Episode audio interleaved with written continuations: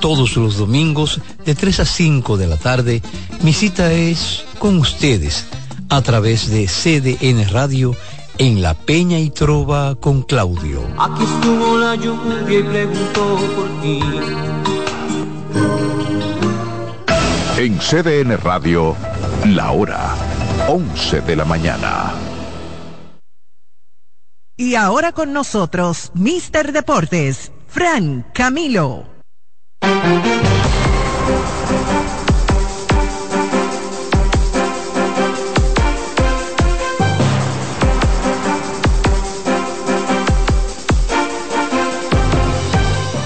Ay, sí, hombre, buenos días. Sí, este aburrimiento que tengo aquí a mi lado y los aplausos, ¿dónde están? Francamente, No, soy quedamos diferente. sorprendidos con- con- Buenos días aquí en Mister Deportes con Fran Camilo, pero sin Fran Camilo bendito porque el jefe está en una asignación personal y hoy no estará con nosotros, pero sí, como él siempre dice, dejó un equipo de profesionales para tratar con ustedes todos los acontecimientos deportivos de la semana. Tendremos baloncesto, tendremos béisbol de la Liga Dominicana, tenemos el resumen de las grandes ligas, serie mundial, agentes libres. De la NBA tenemos play-in, eh, play-in no, el torneo de. Un torneo dentro del torneo. Eh, estoy saludando. ¿eh? Ah, Eh, pues, eh, yo. Ah. Pero ya ustedes lo escucharon, porque imagínense ustedes, ya lo escucharon, tengo que saludarlo a mi amigo y hermano, el hombre, el hombre podcast, porque es el rey Midas, donde llega, convierte en oro. El hombre podcast, Héctor Mancebo, buenos días hermano. Buenos días hermanos, a todos los que nos escuchan por CDN Radio 92.5 y gracias por el Rey Midas, lo, lo del oro me lo voy a creer a ver si... Era tócame eso allí, que- ¿Cómo fue? a ver si llego A ver si llega el oro. y, y lo guardo Lo allí. que sí, lo que sí yo sé que quieren al Rey Midas son las águilas ibaeñas, señores. ¿Qué pasó? Volvieron a perder las águilas. ¿Otra vez? Y no de, y no de, de que poca carrera, ¿no? ¿Otra? ¿Y de quién? Fueron 10 ¿Ah? que le hicieron los gigantes. Uy. Y en la ruta de la despedida del señor Nelson Cruz, que tuvimos un sustico con él, pero hablaremos de eso más adelante. Así es, ayer en el béisbol invernal, como bien menciona el señor Héctor, las águilas derrotaron a los gigantes derrotaron a las gigantes, águilas profesor. 10 carreras por una. Las estrellas orientales 5 por 1 a los toros. Y en el coloso de la fe 3 por 0. Los tigres del Licey encontraron la senda del triunfo y derrotaron a los leones del escogido. Y para eso también va- vamos a tener aquí a mi lado, señores, el hombre que la mano izquierda le pesa. Ya te saluda con la izquierda. Oh, la derecha. la- él, él sola- él sola- él solamente escribe con la derecha. Ahora la izquierda lo hace todo. Él maneja, pasa cambio, abre puertas, se limpia la nariz, se limpia los ojos, se mueve la gorra. Todo con la izquierda porque él. Me indica como anular. En el dedo anular ya le pesa. Le pesa el dedo que llega al corazón, mi hermano y amigo y esposo. Uh, eh, ¡Ey! ¿Eh? Sonó, pero Eso está grabado, ¿eh? Pero hablen bajito. En el- no me dejaron terminar. Vamos a ver. Termina, termina. A- Aclara tu, tu lío. Está, está esperando mucho. Tu amigo, hermano. Esposo, de tu amiga esposo. Coral. Y eso es que ustedes no me dejan. Y esposo de mi amiga Coral, el señor Juan Arturo Recio. Muy bueno. Ay, Dios mío. Este programa va a estar Arran- chulo. arrancamos exactamente como arrancó el partido del Estadio Quisqueya ayer. Con los bloopers de lo- del umpire. Arrancamos hoy de esa misma forma. Buenos días a mis compañeros en cabina, todos los que nos escuchan a través de CDN Radio y por supuesto quienes nos ven a través de CN cdnradio.com.do donde usted puede ver a estos galanes de la radio dominicana. Hay otro programa. No, no sé si habrá Paralelo, paralelo. si habrá otro programa, pero sí, eh, ayer pues eh, jornada completa, previos, estos días previos a la serie Titanes del Caribe, ya el próximo fin de semana, pues Águilas y Licey se estarán viendo las caras en el City Field de la ciudad de Nueva York, pero antes de eso, mucha acción ayer. Como mencionaba en el saludo, pues bloopers de umpires en el estadio Quisqueya. Pues no, que iban a tener un Por, ring era ahí. por, por- por poco y el lanzador abridor de, los Tigres del Licey Nabil Crisman. Nashville Christmas se hizo unas cuantas cositas con el umpire por un strike que no cantó. Después le dieron un, pelo- pelotazo. Un pelotazo que hubo que sacarlo con el brazo vendado del estadio Quisqueya. Sí. segunda base del escogido anoche, ¿quién era? Marco Eh, Luciano. Marco Luciano chocó Luciano. con el umpire de segunda base fildeando Ah, una bola. bueno. ¿Hubo, al- ¿Hubo alguna Noche de Héctor Rodríguez dejó caer un fly también en el Héctor Rodríguez dejó caer fly. tremenda. El show de los bloopers ayer, definitivamente en el Estadio Quisqueya. Pero que- ven- venimos, eh, hubo una chispita en el estadio Quisqueya el otro día también. También, la letra Una de- torre no quisieron prender también. El domingo fue El eso. domingo. ¿Qué es lo que está pasando? Cuando parece como que lo cutaba ahí en, en la zona del Quiqueya, están como dando problemas. Falso contacto. Hay unos falsos contactos en el sistema, una cosita así. Pero sí, la acción, pues, de Lidón continúa, pero tenemos también que resumir eh, lo que aconteció más temprano en esta semana de que los Rangers de Texas se coronaron campeones de la MLB por primera vez en su historia. 51 años desde que se convirtieron en Rangers, pero realmente 62 años desde que la franquicia en sí, pues eh, se creó su primer anillo de serie mundial. eh, la ciudad de eh, la ciudad de Arlington en Texas, aunque ellos dicen que como el nombre del estado está en su jersey, era todo el estado que estaba fe- feliz. Pero no creo que por los lados de Houston haya sido esa la, la realidad. Ayer, pues. Su cosita eh, ayer. ah, sí, se dijeron unas cuantas cositas. Eh, ayer o antes de ayer fue el desfile. Ayer. Ayer fue el desfile de campeones en la ciudad de Arlington y bueno, pues usted se imaginará la cantidad de gente, peloteros y alcohol que hubo ahí en esa celebración. Así es, y como tú bien mencionas ya, Nelson Cruz estuvo cerquita de una serie mundial con Texas. Hubo un tema como se un, quedaron a un ele- strike. un elevadito, como hubo una celebración antes de. Un rolling se le fue la vista la y se fue un, un elevado también allá en el outfield, así que A un strike de ganar a, un strike de ganar Qué cosa. Para que tú veas Así es. lo cruel que es el béisbol. El béisbol, así es el deporte, la- esa es la belleza del deporte. Así que eh, ya hablaremos de eso. MVP Corey, eh, Corey Seager, también eh, la salida que, de Adolis, que eso fue en un momento donde él venía teniendo el equipo prácticamente en las espaldas, se lesiona, lo informa y le dice, muchachos, ok, ya yo no voy más, pero esto no nos detiene en buscar nuestro objetivo y ahí está, los, los, los vigilantes de Texas fueron los campeones y vamos a estar entrando en detalles también la lista de agentes libres más importantes que han salido de ciento y pico, ciento y tantos, 130, o sea, 130. 130. Vamos a mencionar algunos que vienen a, a topar la agencia libre, como el mismo Blake Snell que quiere, quiere ver que se le pega en el mercado. También hablaremos de baloncesto porque tenemos baloncesto de la NBA, baloncesto de la provincia de Ocoa. Sí, tenemos una, Un enviado especial. un enviado especial allá, nuestro amigo y hermano, el alcalde, el embajador de Ocoa, Ariel Melo, estuvo por allá en el superior ayer y tuvo una entrevista con el con el director del con el presidente de la Asociación de Baloncesto allá de Ocoa, luego de que el baloncesto estuviese, estuviera en una cancha eh, de cemento normal, en una de las canchas de la ciudad eh, ya eh, tienen su bajo techo y vamos a escuchar más adelante en el segmento de baloncesto las impresiones del presidente y tanto de la fanaticada y cómo va ese torneo. También de la NBA, que ayer, si ustedes han visto esta semana algunas fotografías, no es de PlayStation, no son stage que usted paga para tenerlo en su juego de NBA 2K23 o 24 por donde vaya, no sé. Pero por ahí anda, ustedes los gamers son los que le llevan la velocidad es. No, las canchas de la NBA por el torneo In-Season Tournament. Es un torneo entre el torneo. Así como lo hacen en fútbol, que usted ve que están jugando la liga, se van a jugar la Champions, que es la Copa del Rey, que tenemos la Copa del Rey. Así la NBA, eh, así lo anunció antes de iniciar esta temporada y ya entonces formalmente le dieron inicio dando los días que se estará jugando este torneo. Ayer fue que inició y vamos a estar entrando en detalles de, esa, de esos partidos de ayer. Lo que sí es, 0 y 6 tiene Memphis. Quería nada, más- nada, solamente dejar caer Pero Dios esa santo. cosita. Pero entonces, 0 y 6, ¿Usted no iba a presentar a Miguel? el equipo de Memphis. güey, güey. eh, los que decían, día va a ser largo. ¿eh? los que decían que estaban cómodos en el oeste, 0 y 6 llevan. Y para eso vamos a, tenemos aquí a Miguel el Contralor. Buenos días, hermano. Buenos días, así mismo el aplauso. Eh, ho- ho- hoy estamos como ecuánimes, como tranquilos, unos aplausos como medio... No, pues, Bien, eh. tranquilos. No, que no todos los días puede Sí, venir sí, es cebolla. verdad, es es verdad, es verdad. per la 12. No, no, Claro. eh, sí, sí. No, lo que pasa es que como empezó el productor, el saludo, que todo el mundo quedó frisado, Sí, sí. por- porque fue mucho ánimo. Pero sí, eh, estamos animados porque comenzó la NBA, los juegos ya están.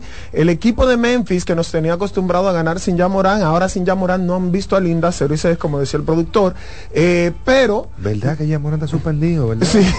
oye, oye, oye, oye, ¿Verdad No, pero es verdad, yo no recordaba. Yo no me acordaba que Nadie se acordaba de Yamorán, 25 partidos, suspensión. eh, intentaron pelearlo, pero la NBA dijo que no. Eh, son de las medidas que se están tomando para que las superestrellas empiecen a, alinearse porque ya estaban, la mayoría están haciendo lo que le da la gana. Eh, también tenemos que hablar en la sesión de la NBA de James Harden, que está ahora mismo en Los Ángeles Clippers y posiblemente el lunes sea su, eh, su debut ante el equipo de Nueva York. Y también vamos a hablar, como tú decías, Angel, de eh, el Lean Tournament. El In-season tournament. In-season tournament. En español, el torneo entre torneos. Exactamente. Muchas gracias. Y ya el equipo de Indiana ganó su primer partido. Es el primer equipo en ganar un juego de este nuevo formato que tiene la NBA Porque del fue el juego torneo. más temprano. ¿Eh? Porque fue el juego más temprano. Exactamente. Hubo más juegos oye.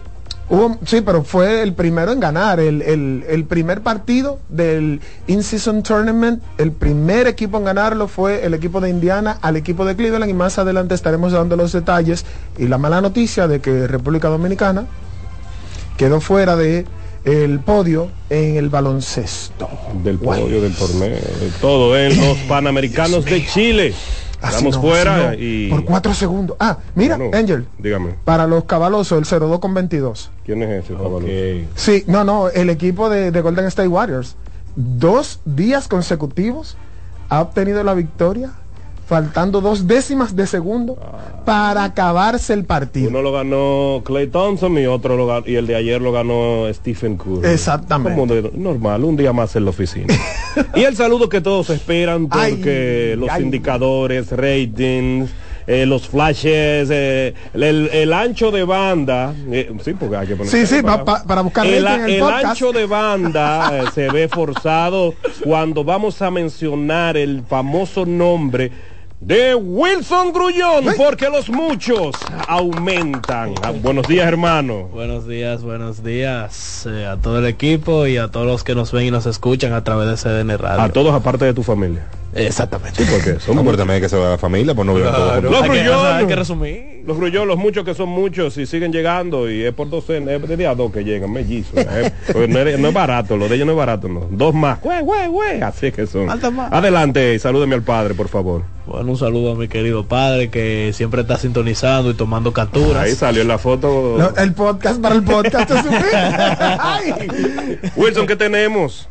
Bueno, como ya han mencionado, tenemos béisbol, eh, la Serie Mundial que los Rangers ganaron, eh, pelota dominicana, una temporada muy extraña, pasando de todo y un chin más por lo que falta. Y también tenemos NBA con el In-Season Tournament que acaban de mencionar. Así es, vamos a hablar ahora, antes de la- nuestra, nuestra primera pausa, vamos a dar los resultados de la jornada de ayer del In-Season Tournament de la NBA, donde ya vamos a informar más adelante los días de los partidos y cómo se estarán jugando. Bueno, ayer, noviembre 3, el equipo de Golden State Warriors derrotó 141 a 139 al equipo de Oklahoma City Thunder.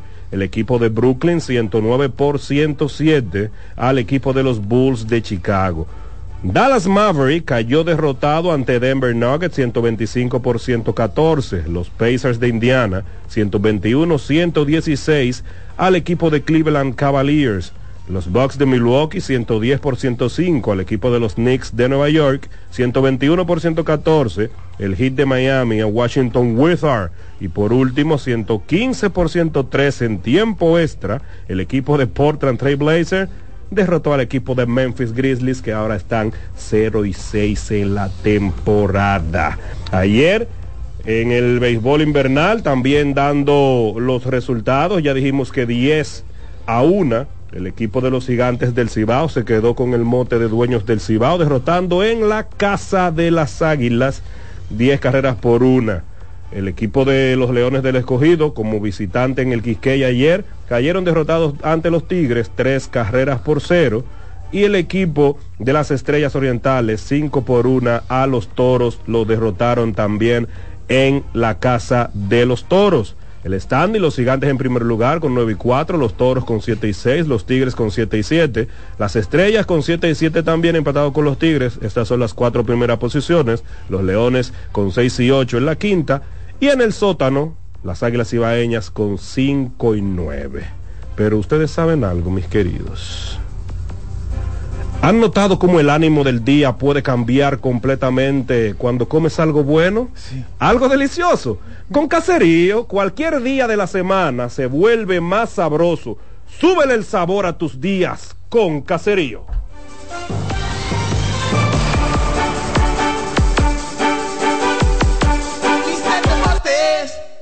Camilo. Estás en sintonía con CDN Radio. 92.5 FM para el Gran Santo Domingo, zona sur y este. Y 89.9 FM para Punta Cana. Para Santiago y toda la zona norte en la 89.7 FM. CDN Radio. La información a tu alcance. Lotoloteca tiene dos nuevos ganadores. Y esta vez reciben cada uno 24 millones 353 mil 388 pesos. Estos ganadores del Lotoloteca hicieron sus jugadas el lunes 26 de junio en el ensanche Ercilia Pepín, municipio San Francisco de Macorís. Y en Atodamas, provincia San Cristóbal. Lotoloteca, el juego cambió a tu favor. CDN Radio tiene el espacio más transparente, plural y profesional de la Radio Nacional. Cada día, los comunicadores más informados analizan el acontecer nacional en La Expresión de la Tarde. Un equipo de periodistas comprometidos a informarte con verticalidad y veracidad. Porque en este país tan pequeño, en este país de Macondo, todo se sabe. La expresión de la tarde, de lunes a viernes de 3 a 5 de la tarde por CDN Radio.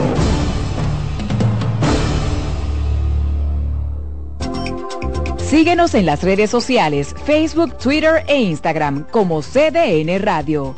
Te informa y te emociona. En Mister Deportes.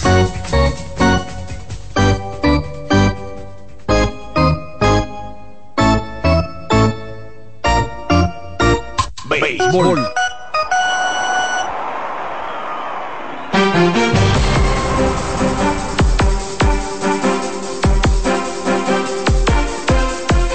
Seguimos aquí en Mister Deportes y ahora de inmediato nos vamos a los detalles y resultados de los partidos de ayer.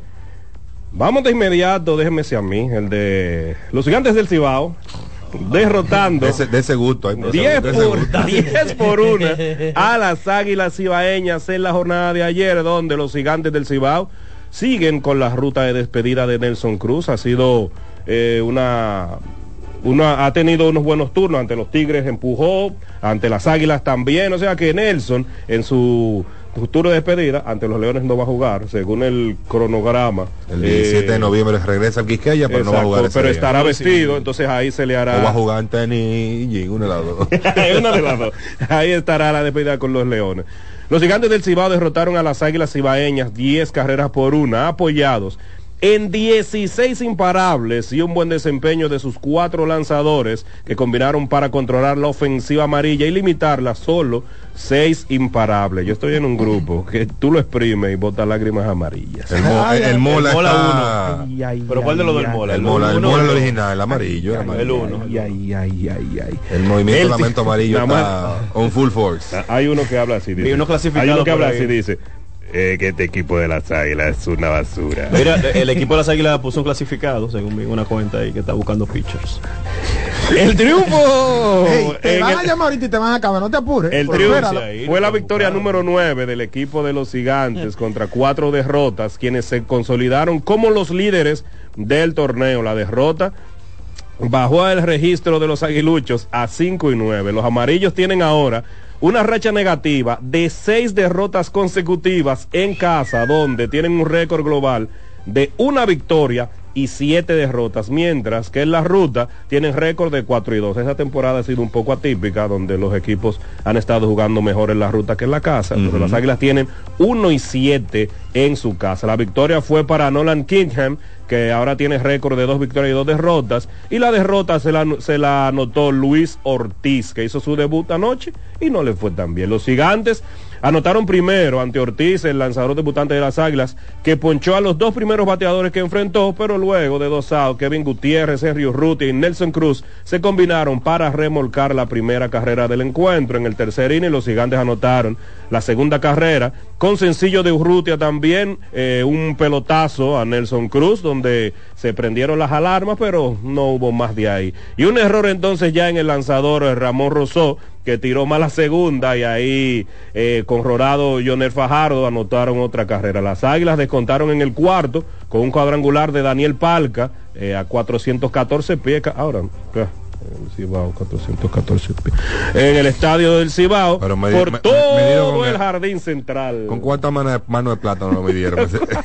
señor, señor, respeten que, recuerden que mi amigo y hermano Luchi Sánchez escucha este programa. Ah, no, pero yo estoy preguntando cómo lo midieron aquí. Don Luigi, mándenos la velocidad, la, la velocidad de salida de esa pelota ya. En, en- de cuatro, fueron 414 pies, señores, por todo el, el center field. Insisto, cómo lo midieron. El cuadrangular de Daniel Palca.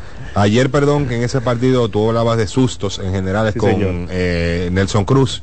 Sí. Pues en un viraje del lanzador de las Águilas Cibaeñas, Nelson fue puesto out, despegándose de la segunda base y hubo un momento de susto, diría yo, eh, cuando Nelson salió pues visiblemente adolorido de su mano derecha. El trainer de los gigantes pues lo acompañó, eh, salió y muchos pensamos, bueno, Incluso creo que Ramón Torres también lo, lo asistió. Sí, Ramón. Torres lo asistió porque él fue que hizo Sí. la jugada del out y en, cuando él se intentó deslizar para regresar a la base, se ve cuando la mano choca con el spike. Y Torres, entonces... eh, un momento de silencio. Un momento de- exactamente, pero por suerte nada grave. La información que nos dan los gigantes es que fue el susto y que el próximo partido de Nelson pues será mañana, domingo 5 de noviembre, en el estadio Tetelo Vargas. Edwin Espinal, José Fermín, eh, Joyner Fajardo y Richard Ureña impulsaron carreras con sencillos y, do- y dobles de Richard Ureña y Diego Hernández contribuyeron al rally de las carreras de los gigantes. Por las águilas,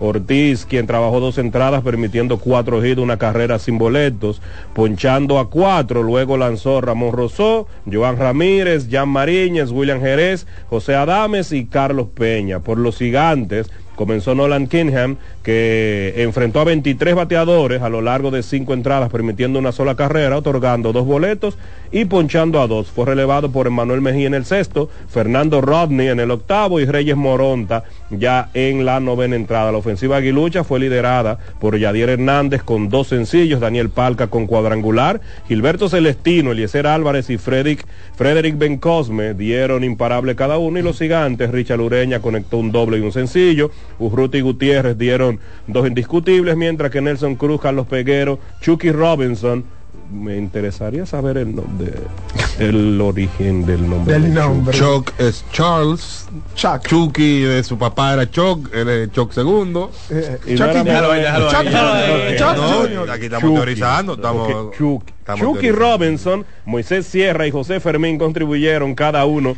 con un imparables. El imparable en la victoria 10 por 1 de los gigantes del Cibao a las águilas cibaeñas en el estadio más feliz del mundo, el Valle de la Muerte.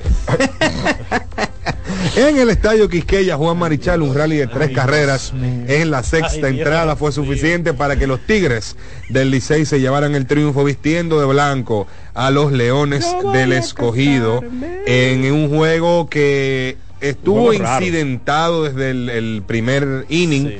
Por múltiples situaciones que relacionaron que se relacionaron, mejor dicho, con algunos de los eh, umpires, incluyendo pues el chief umpire que inició el partido ayer, que solamente pudo completar tres entradas, luego de que una pelota bateada de foul por Michael de León impactara en su antebrazo derecho y fue una imagen Sí. complicada lo que pudimos ver pues eh, después de ahí. Los Leones amagaron en la misma primera entrada, de hecho tuvieron bases llenas, pero cuando llegó Sandro Fabián, que fue protagonista de una gran jugada defensiva en la parte baja del primer episodio, eh, pues eh, Conectó un foul. conectó un foul al catcher y pues la amenaza roja no fue mucho más lejos de ahí. En la sexta entrada, la parte baja, que fue donde se notaron pues todas las carreras por parte de los Tigres del Licey, ese inning abrió con Allen Hanson bateando elevado el jardín central. Michael de León llegó a primera por transferencia. Antes de, de- de eso, recuerda, ah, en la entrada anterior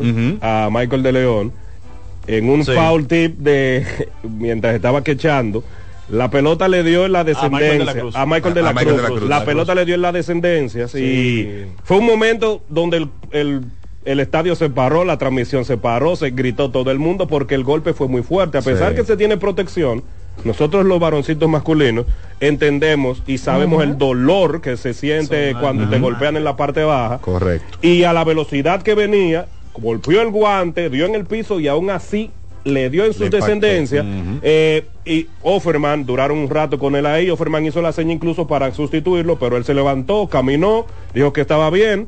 Terminaron la entrada y entonces luego eh, él abrió con luego de lado, entonces conectó un imparable, corrió durísimo a primera bien y ahí entonces fue fue sustituido. por un corredor emergente. Sí, eh, eh, es como decimos, el partido estuvo raro en un momento, raro, incluso, sí. pues Marco Luciano, como dijimos, había choca- chocó con el, el ampere de, segunda, segun- segunda. de segunda de bases y, y fue un partido extraño cuando, cuando se sustituyó también al umpire el principal, fue una, una pausa como de media hora casi. Sí. Entonces, eh, de todo un poco pasó ahí. En esa sexta entrada, como decía, cuando los Tigres anotaron las tres carreras con las que ganaron el partido, pues Allen Hanson abrió con elevado el jardín central, seguido de una transferencia a Michael de León. Dawel Lugo se envasó por error de, horror mejor dicho, de Héctor Rodríguez, que dejó caer pues un elevado. Feo se ha visto ese muchacho en la En los la jardines, defensa. sí, se ha visto. muy- tengo un Tiene, compañero tiene bien buen bateo, pero la defensa. y deja el ba- buen bateo porque choca, pero no te espero un strike ni eh, muy, Muy poco, Es muy agresivo, ansioso, es muy agresivo. en, la def- en la defensa estuve hablando con unos amigos que le, le han estado dando seguimiento desde los campos de entrenamiento y ellos lo mencionaban. En el jardín central tiene un tema con la defensa. Él tiene velocidad, mas no sabe correr, que son dos cosas muy diferentes. Incluso en las bases también lo hemos visto. Él tiene mucha velocidad, pero no es muy corriendo no es muy inteligente y ya lo hemos visto varias veces hacer unos bloopers allá en el jardín en los jardines que a los amigos de los leones están esperando algunos otros movimientos para ver cómo cómo se desenvuelven con, se, se refuerza la, defensa. Pues Sí. entonces yo estaba leyendo todo al revés, señores. no, mentira, pero, pero eh, la primera carrera llegó pues en el bate de Jorge Luis Martínez, quien conectó sencillo para remolcar la primera, Ramón, Her- Ramón Hernández, sacrificio. pues sacrificio al segunda base y pues luego llegó el La horror del señor eh, Héctor Rodríguez. 3 por 0 ese partido, la victoria para el relevista Dan Altavila, crédito, hay que decirlo, a Nabil Crismat, que luego de su enfrentamiento verbal con el. Chief Umpire, pues se vio como que los Leones le iban a hacer mucho más daño y pues se pudo mantener el montículo, aunque la victoria fue de Dan Altavila. Tyler Alexander, pues fue el lanzador derrotado ayer y el salvamento para Jairo Asensio, que llegó, si mal no leí por ahí, a 157 Incluso eh, Emilio Bonifacio creo que está a ley de tres hits. Conectó tres en su regreso, eso es importante. Eh, Emilio se había perdido dos juegos y había sido sacado pues en uno eh, que conectó de hit y hubo que reemplazarlo parece con una especie de eh, tirón. Y los tres partidos sin Emilio Bonifacio pues los Tigres del Licey eh, los perdieron. Parece que el capitán todavía da, da un buen balance a la alineación azul. Así es, y Bonifacio está solamente a tres hits de llegar a los 400 hits en Lidom. Y destacar eso mismo la participación de Nabil Kismat, que lanzó cinco entradas de solamente dos hits y tres bases por bolas. Y Tyler Alexander del escogido, que también lanzó bien de cinco entradas y un tercio. Donde solamente Nuevamente la lanzó bien. Él fue que le lanzó también a los Tigres A los en, El ese segundo partido, luego del día inaugural.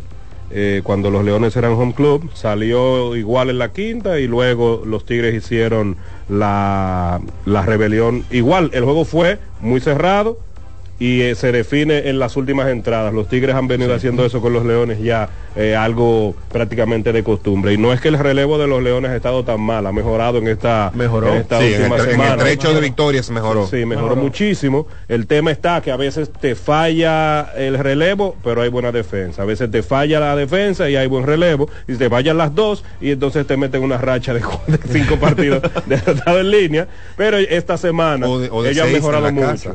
Oh, Gracias. Como el partido del que tú hablabas anteriormente. Ah, o seis, así mismo. Bueno, no, y menciona- lo que le faltó a los Leones en el partido de ayer fue prácticamente el bateo. Sí. Ellos no Sí. pudieron aprovechar esa primera entrada contra Con base llena. Bases llenas y el equipo solamente conectó cuatro hits. Sí. Y en, Sí, en- sí, en- sí. pero en- en varias ocasiones también, creo que si mal no recuerdo en la segunda entrada llegaron a envasar dos hombres también Sí. de parte de pues el descontrol de, de Nabil Crismat. Y es eso, aprovechar para un equipo que ha estado bateando bien, Bien. en la temporada. Sí. Hay días y hay días. También hay, días, que darle crédito al, al que ejecuta, Al como que es el ejecuta, caso es, de, de los Tigres del Licey. que Offerman dijo, pues el picheo es nuestra fortaleza, perdieron tres partidos consecutivos, incluido dos contra los toros que le dieron hasta con la cubeta Con del agua. Eh, pero el hecho de tú volver a ver tu fortaleza, que es lo que tú reconoces, pues funcionando como se debe, eh, pues es un aire, en especial por cómo venían los Tigres en medio de esa racha de derrotas. Y yo tampoco creo que los Leones deban asustarse mucho, porque No. habían sido uno de los equipos que mejor estaban jugando hasta la noche de ayer y las oportunidades las tuvieron. Es el tema de tu poder pues aprovecharlas, lo que, lo que falló en la noche de ayer. Entonces, los leones no deben de asustarse y las águilas. Bueno, No, lo que pasa es que los Leones venían de menos a más. Los Exacto. Leones lo que pasa es que Claro. el equipo estaba bateando, pero el relevo se o la defensa se caía. Claro, pero, pero eh, el consejo ahora sí, porque ya eso, eso lo entendemos. Ajá. Pero el consejo ahora, las águilas deben de apretar el botón del pánico. Nadie que esté cuatro juegos por debajo de 500 puede estar cómodo.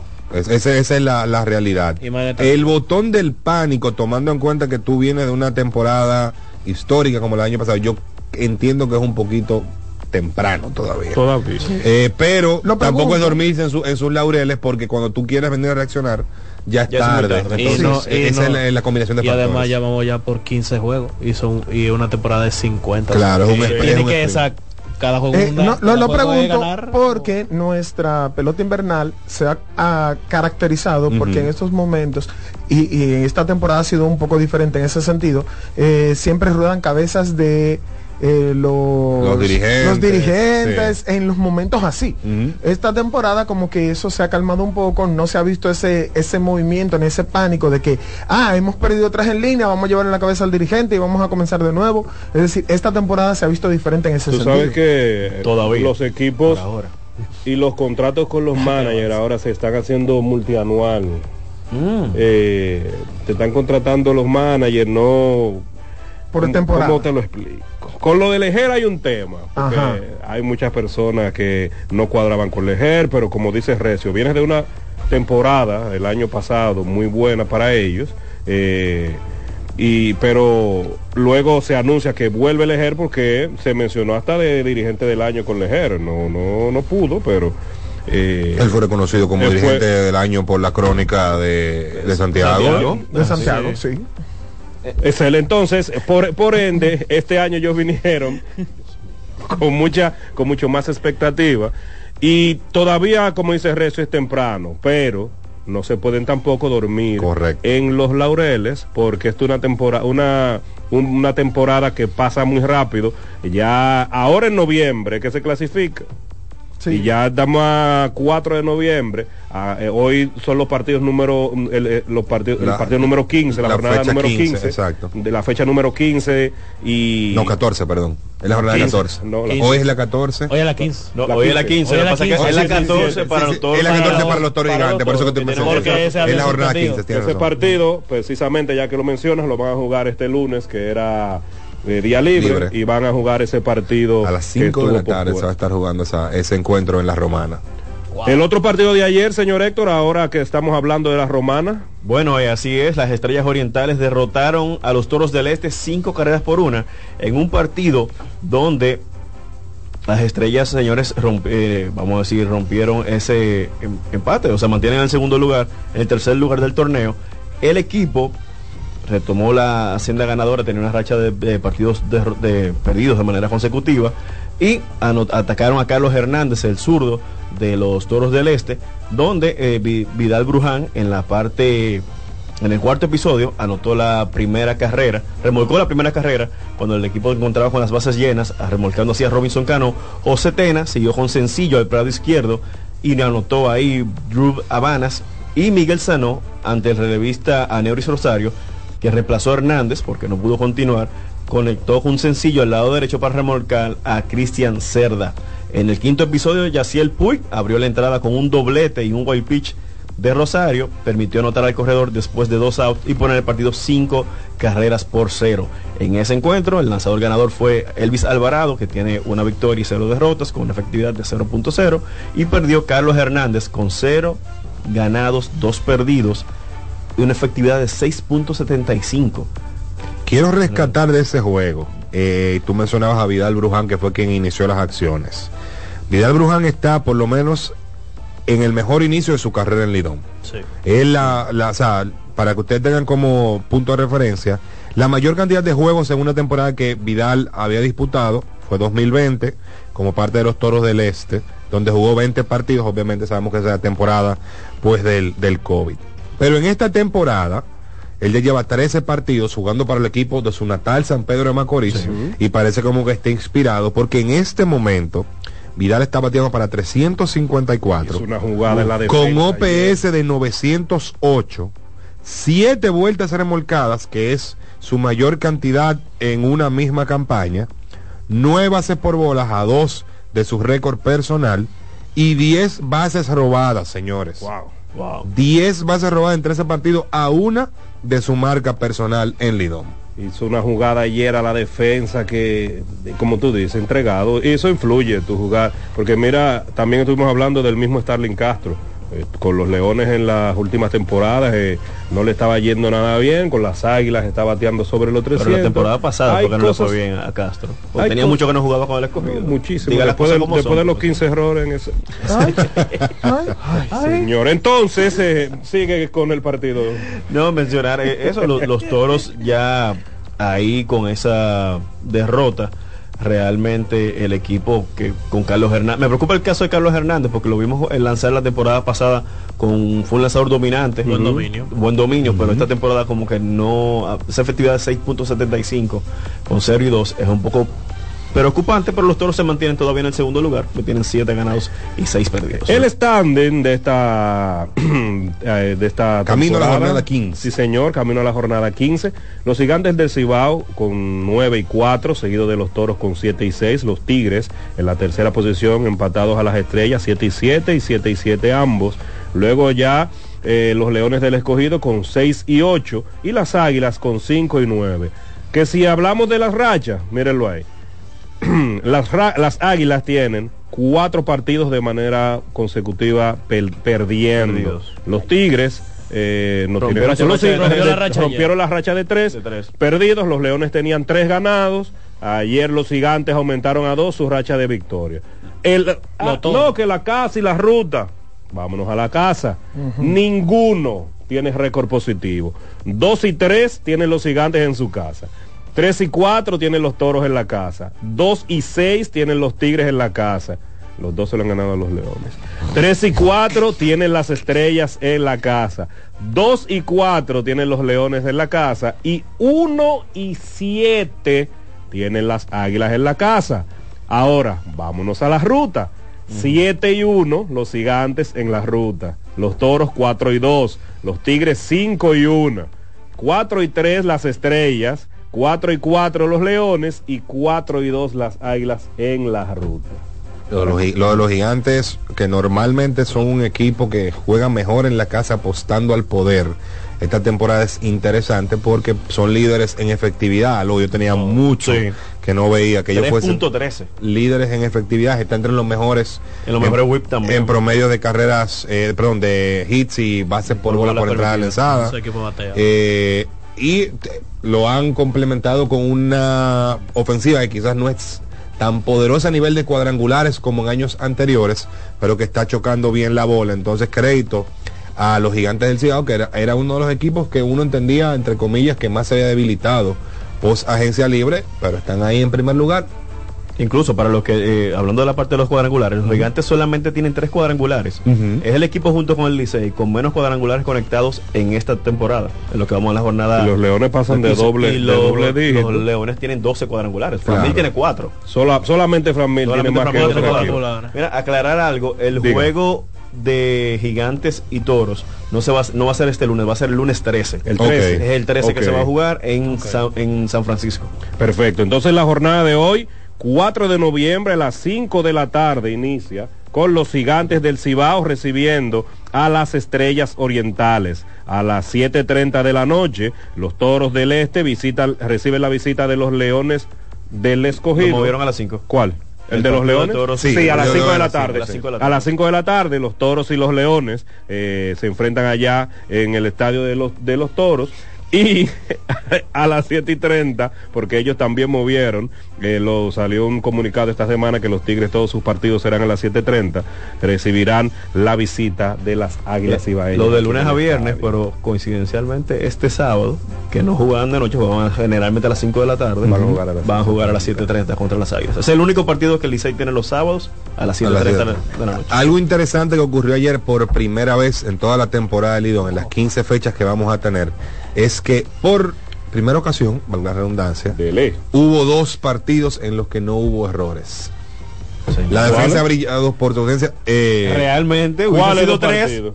Hubiesen sido tres. Hubiesen sido tres partidos. No, el pero- señor- perdón, no, pero, porque- porque, pero no. tengo un tema. En una de las páginas de las plataformas no le anotaron el error a- a- ayer a- Ah, al ah, escogido, pero sí fue un. Sí, fue Sí, un la, error. la oficial que es Lidón. Tiene error. Tiene Ah, bueno, pues solamente olviden que no vean ningún dato. No, no hay tenía- datos. Tenía el, da- tenía el dato de eso. Ah, Y- bueno, y- sí. Pero es interesante traerlo. En todos los, en todas las jornadas, por lo menos se ha cometido un error. La defensa esta, esta temporada ha brillado por su ausencia. señor. Eh, hablábamos de eso, pues, eh, a través de espn.com.do eh, y también lo hablamos en, en detrás del home, hablando un poquito sobre cómo quizás el limitar las, las formaciones defensivas especiales ha causado el efecto, pues, de que estamos viendo mucho más errores por el tema de que al tú no poder tener una posición aventajada frente a los batazos, pues eh, los jugadores del cuadro interior deben de moverse más y ahí eh, ha nacido una nueva camada de errores. En promedio, pues eh, al principio de esta semana se estaban cometiendo 1.6 errores por partido. Eh, y eso pues proyectaba, si se llegan a jugar los 300 juegos eh, de la temporada regular, pues proyectaba que por primera vez, desde donde existen datos eh, defensivos recopilados, pues estaríamos pasando el umbral de los 400 errores. Una cosa que ya tú puedes mismo, saber, ya tú puedes saber que qué mal ha estado la calidad eh, defensiva y 400 errores. por primera vez desde que se tiene data compilada que, que pudimos acceder. 50 partidos. 50 partidos por equipo que terminan, siendo 300 se terminan siendo 300 300 en total. Dice el señor Ariel Melo, tu amigo, hermano, colega, que le hables de Jairo Asensio, el mejor cerrador de la historia. Por el otro día él tuvo un blown save, creo que me está hablando Ariel. No, no, yo simplemente poniendo el oído en el pueblo. Ga- ganando de dos carreras, pues él, él perdió el salvamento. Hablando de oído en el pueblo, 809-683-8790, 809-683-8791 y desde el interior sin cargos, que la pague el jefe y Perla, entre ellos dos se lo dividen por no estar aquí, ¿Por qué? 1-809-200-7777. ¿Por qué país anda Perla ahora? No, yo quiero saber porque... ya. Concho, Mira, adelante. Arrojando un poquito más de luz con el tema de los errores, eh, los gigantes del equipo, los gigantes del Cibao con menos errores cometidos hasta el momento, 10 errores. Luego le siguen los Leones del Escogido con 16. ¿Eh? Sí, 16. serio? Menos, eh, Menos- Segundo. menos errores. Estrellas Orientales 18. Toros del Este 19, Tigres del Licey 22 y Águilas Ibañas 24. Wow. Eh, horrores. Horrores. Ya dijimos la jornada de hoy, estaremos, eh, si ustedes quieren pueden ir llamando, vamos a hablar ahora de las grandes ligas. Yo te iba a mencionar algo aquí el panel. ¿Qué le, has pare- qué le parece a ustedes el tema del reloj? El Lidón. Un fracaso hasta el momento. Yo no he visto la gran diferencia, quizás las primeras jornadas por tema de adaptación y eso, no decía, oh sí, mira, ha bajado un poco, pero yo entiendo que los partidos están durando lo mismo, muy para muchos, y lo Tres comparto, no sé, el, el reloj lo que vino fue a definir partidos. Un juego, la base llena. Si tú superas, mira, Eso no ha pasado. El, el Licey publica que el partido de ayer duró 2 horas y 38 minutos. y, lo- y tú el veas. promedio, Me ¿cuál enti- es? Entiendo que eso será el tiempo de acción de juego. Sí. Tú le restas ahí lo que sucedió con, Con el Lora, umpire. el Exacto. eh, el umpire, entonces... ¿Y el va. promedio de los estadios en cuánto anda? Hay que ver Del- cuánto- el- Li- Lidón no ha vuelto a hacer no, la no No, publicación. no, el promedio antes del reloj. Eh, Bueno. para la temporada pasada, según Domingo Tavares, que publicó un hilo hablando al re- al respecto, el promedio de partidos de 2022 and- rondaba los- las 3 horas 32 minutos. Ok.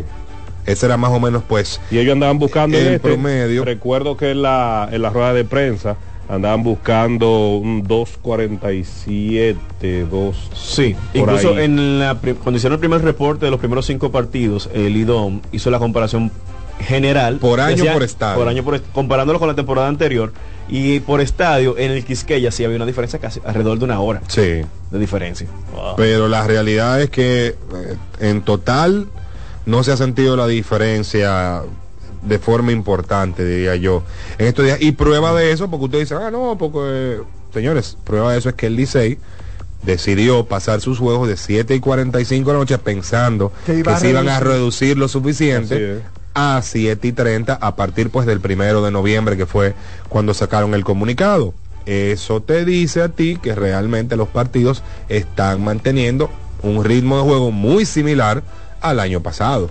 Así es, así que vamos a ver. Te digo que tengo muchas eh, conversaciones en diferentes grupos donde prácticamente lo mencionan así, ¿no? Que el tema, lo- el reloj vino a definir carreras, a, a que los lanzadores se, se enfoquen en el mismo bateador y yo, señores, Pero pero- tienen 20 segundos. Vamos a darle no el como grandes ligas que son 15 y Vamos a darle el 20. chance. Liga el tiempo de los- limitado. El tema en la transmisión, todavía hay algunas transmisiones que se le va un poco. eh, ya son tres minutos entre cambio de, de entrada. Entonces, a veces los partidos regresan y ya, o ya hay un bateador, o te cortan la- las promociones, que asumo que ellos ten- tendrán un tema con, con eso de promoción, que yo ni me voy a meter Eh, en eso. el- la pauta de no me interesa, están llegando largo. Porque no me interesa, 45. pero hay, hay veces que tienen que cortar el comercial porque ya el partido inicia. El otro, Entonces, el otro un día, tema. déjame tu- el otro día estaba viendo una transmisión y cuando la transmisión volvió al juego ya habían dosado. Ya habían dosado. Ve tú a saber. Entonces, pero bueno, hemos Por lo visto. menos lo están cumpliendo, no estamos viendo Sí. que antes salía el caballito. Y ya se han presentado De Ahmed salía ahí, espérate, no comienza Todavía. y ya han presentado ciertas situaciones si el bateador o si el pitcher no cumple ciertas No las penalidades. sí. Pero, el tema, el miedo era que el reloj iba a definir cosas importantes, porque si en postemporada, el último out, en, grande, en caso de Grande Liga, se definía Liga, sí. por el reloj, eso le quita la magia al juego. No pasó nunca. Nunca. Aquí todavía yo no he visto la primera persona ponchada que yo haya visto en el estadio. Bueno, no haya visto un ponche. No, yo Por no el la tema base del por reloj. bola, la base pero por no el bola, ponche. pero no el ponche. Yo, lo- yo lo Por el he tema ¿No del el ponche por el todavía? tema No. del reloj. Yo he visto El la base por no. bola, sí, en una transmisión, en una o dos transmisiones, pero el ponche yo no lo he visto todavía. Así es, así es. Bueno, eh, hasta aquí vamos a hablar del Lido. Más adelante, si ustedes quieren, llamen, pregunten, que nosotros estaremos a la orden para responderles siempre. Mientras, vamos a hablar ahora de grandes ligas, Recio, porque el equipo de los vigilantes de Texas en esta semana se coronó campeón, derrotando al equipo de los Diamondbacks de Arizona. Aún con récord positivo del nuestro que el Marte, eh, no pudo coronarse campeón, quedan algunos tiene algunas rachas vivas, récord implantados, récord empatados, entre otras cosas. Y los vigilantes fueron los campeones mundiales del béisbol esta temporada. Eso es así, una serie mundial que se esperaba fuese un poquito más pegada de lo que terminó eh, siendo, pero la, lo- que, me- la que menos se ha visto. ¿eh? la que menos se ha visto en la historia de las transmisiones de televisión de la serie mundial. Esto obviamente debido a los dos equipos que estaban involucrados. Arizona es un mercado pequeño, es- esa es la realidad. Eh, y los eh, Diamondbacks ni siquiera son el equipo más seguido en, en Arizona. Y pues el tema con los Rangers es que el equipo en Houston que es atractivo, el que la gente quiere ver. eh, que la que gente quiere eh, odiar, perdón, en Texas es Houston. Sí. Entonces eh, es un poquito complicado en ese sentido. Habrá que ver cuando ellos saquen los números de interacciones en cuanto a redes sociales, a ver cómo les fue. Pero sí, eh, hubo una muy buena calidad de béisbol y es una pena que mucha gente haya decidido No, pues no. ver otras otras cosas. Tú mencionabas a Ketel, Ketel impuso marca de más partidos consecutivos conectando de hit en postemporada en 20 quedó su racha no conectó pues en el juego que los Rangers se convirtieron en campeones y también impuso la marca de más partidos consecutivos dentro de una misma postemporada conectando pues hits consecutivos en 16 quedó esa racha eh, superando la de Alcides Escobar que había impuesto la marca anterior de 15 pues en el 2015 y automáticamente pues se acabó la serie mundial tuvimos la celebración en donde Corey Seager citando y burlándose de Alex Bregman.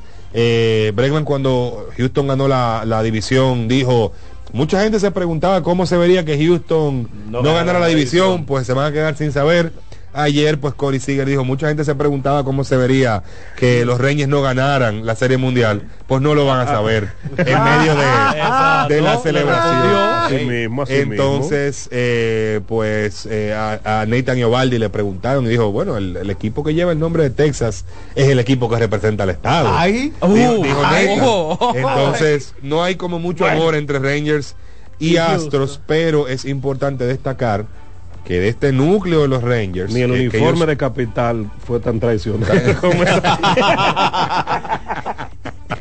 Pero hay que destacar que de ese, ese equipo de los, de los Rangers que conformaron, y ese es otro tema los que vamos a tocar en un momento, parte de ese núcleo se va, se, se- se convirtió en agente libre ya. Sí, ya hay mamá. Parte Sí. de ese núcleo se va. Cuénteme, Wilson, Se Javier va, no. Grullón. Y otro, otro dato interesante a destacar, que Corey Seager, con su segundo MVP de la, de la Serie Mundial, Mundial. se acaba de unir junto a otros leyendas como Reggie Jackson, Sandy Koufax y Bob Gibson, como los únicos jugadores que, te- que, han lo, que han obtenido dos MVP de la Serie Mundial. Y también el dirigente que lo llevó a ese título. Bruce Bochy. Bruce Bochy. Y El dirigente- Lo sacaron del retiro, un hombre que estaba un año de entrar a Cooperstown. Y no, y, Le- le retrasaron. y- Venga, venga, mi Venga, mi jefe. y Mi también, jefe, venga ese, acá, mi jefe. y eh, también ese fue el dirigente que le llevó un campeonato a los gigantes de San Francisco contra los mismos Contra Texas los Rangers, mismos 13 Rangers. años antes. para que veas. Y, e incluso eso de, de Corey Seager, el inicio de Seager fue lento, Sí. abucheado Sí. feamente Porque y todo. cuartos. Más de 200 Abucheado- millones de ah, y lo abucheaban en el estadio feamente, pero de, de, Se prendió. de grano en grano se llena la gallina el buch. Mira, que dueño y rey, perdón, del estadio en Arlington, porque ganó la Serie Mundial de 2020 junto a los Dodgers Sí. y fue MVP que se jugó en Texas por los temas COVID Sí. y pues brilló en esta Serie Mundial con el equipo de ese estadio. Sí. Mira, los, vamos a mencionar los jugadores que son agentes libres de Texas. Ahí está Roldis Chapman, Mick Ujú. Draver, Robbie Grossman, Austin Hedges, eh, Travis Jankowski, que entró fue por el bueno a sustituir en el line-up a Dolis García, Ian Kennedy, Brad Miller, Jordan Montgomery, Kennedy está en béisbol todavía. Un hijo de él. ¿En serio?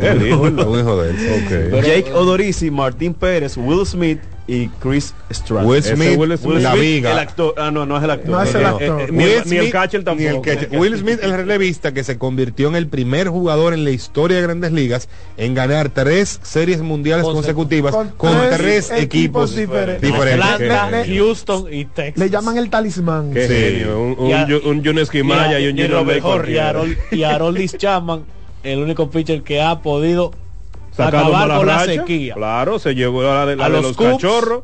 a los Cubs y ahora Texas. Y ahora la de con Texas. sufrimiento incluido. ¿eh? No, tú sabes que Chapman ese palo Asensio de Jay es- Davis digo, en el 2016 todavía. Tú sabes que Chapman Eh, Asensio que LeBron él estaba está ahí ahí. todavía. Que LeBron estaba ahí. Entre los, los agentes libres más destacados. Perdón, repetir que son 130 agentes libres según eh, eh, publicó ayer la Asociación de Jugadores de la MLB. Entonces menciona los destacados para mencionar Dale. los 13 dominicanos que están incluidos. Shohei Otani es uno. Eh, Yutsuibucho Yamamoto también es otro agente libre muy cotizado. que de Yamamoto que estaba tirando con, Oni- con Orix Giants en Japón. Sí. Creo que son los Giants, los Sí. Ajá. Justamente esta madrugada terminó una joya de nueve entradas. 14 ponches. 14 ponches sin bases por bola, una carrera limpia permitida, 138 lanzamientos para forzar un juego 7 en la serie de Japón. Wow. Blake Es Snell. 138 lanzamientos. 138 No lanzamientos. es que ellos no sé, ellos están hechos de otra manera, ellos no son normales. sí, no. Blake Snell, lanzador zurdo, también va a tocar la agencia libre. Cody Bellinger to- también. Aaron Nola tocará la agencia libre. Josh Hader tocará para la agencia libre. Eh, Sonny Gray, Jordan Montgomery, también Lourdes Jay- Gurriel, Julius Gurriel, JD Martínez, Matt Chapman, ese sitio interesante. También, entre otros, tenemos a Lourdes Gurriel, que ya lo mencionamos, Chung Hon Lee, Eduardo Rodríguez, entre otros, son de los Lucas Yolito, Jorge. Soler. Sí. Jorge eh, Soler que salió de Jamer Candelario, también eh, eh, Jack Flaherty, son de los agentes libres que se le va a Michael estar Lorenzo poniendo y Aaron Nola. y Aaron Nola, que se le estará poniendo mucho ojo. Si entre estos, los dominicanos José pues Renfro, eso siempre me ha gustado. ese Ajá. es el, el trout de los pobres el trout de los pobres El chino. el de el de Shane el de Shane el de Shane, El de Shane. pedido por Shane. Claro. Los Ay, 13, Dios los 13 dominicanos que ayer se convirtieron, o ayer fueron anunciados, mejor dicho, como agente libre, son Adalberto Mondesi, quien estuvo con los Red Sox en 2023, Jamer Candelario, José Ureña, que estuvo con White Sox, José Cisnero, que estuvo con Detroit, Ahmed Rosario, que estuvo con los Dodgers, con Cleveland y con los Dodgers este año, Carlos Santana, que estuvo con los Piratas y con Milwaukee, cerró muy bien su Muy bien, año sí. Muy bien. con Milwaukee. De los Yankees, Frankie Montaz, Wandy Peralta y Luis Severino, todos se convirtieron en agentes libres. Vuelve Severino. Sí, vuelve Severino, coge un año un sitio y, y sube ese valor, tú verás. No, pero con los Yankees. No, con los Yankees, la- no, con los Ah. Luis, A, Luis Amado García y Gary Sánchez se convirtieron en agentes libres por parte de San Diego. Yo veo a Gary Sánchez retornando a San Diego, si es el interés de ellos de tener pues otra vez al receptor, que fue su mejor pieza ofensiva en la posición. Y finalmente tenemos a Teóscar Hernández, que creo es uno de los nombres chino. El más chino. importantes El chino. en cuanto a, produ- a posible producción en esa agencia libre. Pero esto no fue lo único que se anunció ayer. Ayer también se anunciaron los 63 hombres que quedaron nominados como finalistas al bate de plata. Cuénteme más. Y de esos 63 hombres, pues tenemos a siete dominicanos que han quedaron pues entre el grupo de finalistas en la Liga Americana. Tenemos a quién más? Al hombre 30-30, Julio Rodríguez No como forma. jardinero por los Mariners, Rafael Devers de Boston y José Ramírez de Cleveland, pues ambos como tercera base en la Liga Americana. Y en el viejo circuito tenemos a Juan Soto entre los eh, jardineros, Manny Machado entre los antesalistas, Ketel Marte entre los segunda bases y Marcelo Zuna, que ganó ya pues el premio Juan Marichal, entre los bateadores designados de la Liga Nacional. Usted sabe que cuando te cansas de comer lo mismo, hasta la vida se te vuelve opaca. Añade color a tus días y eleve el nivel de disfrute de cada una de tus comidas con los productos Caserío. Súbele el sabor a tus días con Caserío.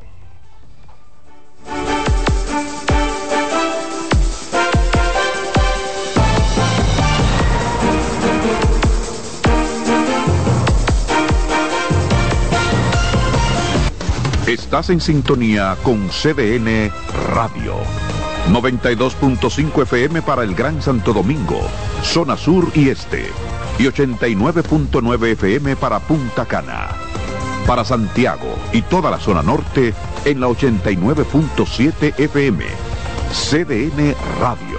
La información a tu alcance. CDN Radio tiene el espacio más transparente, plural y profesional de la Radio Nacional. Cada día, los comunicadores más informados analizan el acontecer nacional en La Expresión de la Tarde. Un equipo de periodistas comprometidos a informarte con verticalidad y veracidad. Porque en este país tan pequeño, en este país de Macondo, todo se sabe. La Expresión de la Tarde, de lunes a viernes de 3 a 5 de la tarde por CDN Radio. Are you ready? Get set. Go! Estamos a punto de arrancar con la maratón más importante de la región. Maratón Monumental Primer Santiago de América. El domingo 26 de noviembre se preparan las calles de Santiago para recibir a 2.000 atletas. Saliendo desde los jardines del Gran Teatro del Cibao y recorriendo todo el centro de la ciudad. 42K, 21K y 10K. Rutas certificadas por la Ames y clasificatorias para la Abbott Wanda Age Group. Maratón Monumental Primer Santiago de América. Con 100 mil dólares dólares en premios. El evento que ha convertido a Santiago en la capital del maratonismo dominicano. Sal a las calles y apoya a nuestros atletas. Para más información, maratonsantiago.com.do. Patrocina la Monumental de Seguros. Como el buen vecino, no falla. Loto Loteca tiene dos nuevos ganadores. Y esta vez reciben cada uno 24 millones 353 mil 388 pesos. Estos ganadores del Loto Loteca hicieron sus jugadas el lunes 26 de junio en el ensanche Ercilia Pepín, municipio San Francisco de Macorís. Y en Atodamas, provincia San Cristóbal. Loto Loteca, el juego cambió a tu favor. Que ahora Randy y más de 100.000 dominicanos lleguen tranquilos y seguros a sus trabajos gracias al teleférico de los Alcarrizos, lo logramos juntos. Gobierno de la República Dominicana. Entérate de más logros en nuestra página web, juntos.do. Imagina llegar a casa después de un largo día y hundirte en la comodidad perfecta de nuestros muebles. Es como abrazar las nubes. Ya sea para tu sala de estar, dormitorio, terraza u oficina, nuestros puffs le dan ese toque moderno y acogedor a cualquier espacio. No esperes más. Búscanos en Instagram, Puff RD y dale confort a tu vida. Escuchas CDN Radio, 92.5 Santo Domingo Sur y Este, 89.9 Punta Cana y 89.7 toda la región norte. En CDN Radio, la hora 12 del mediodía.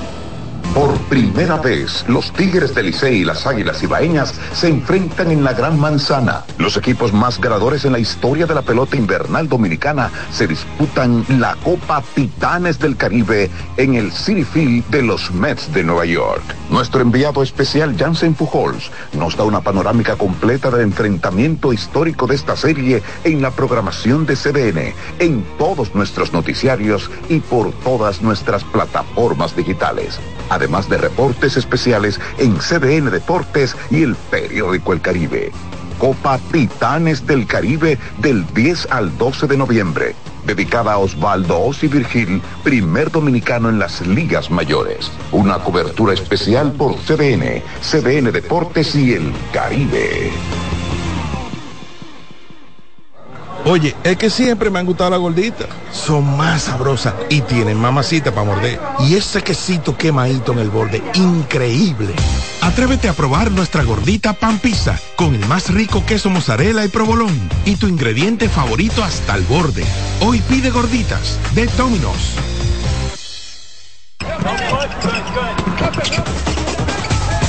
En Mister Deportes.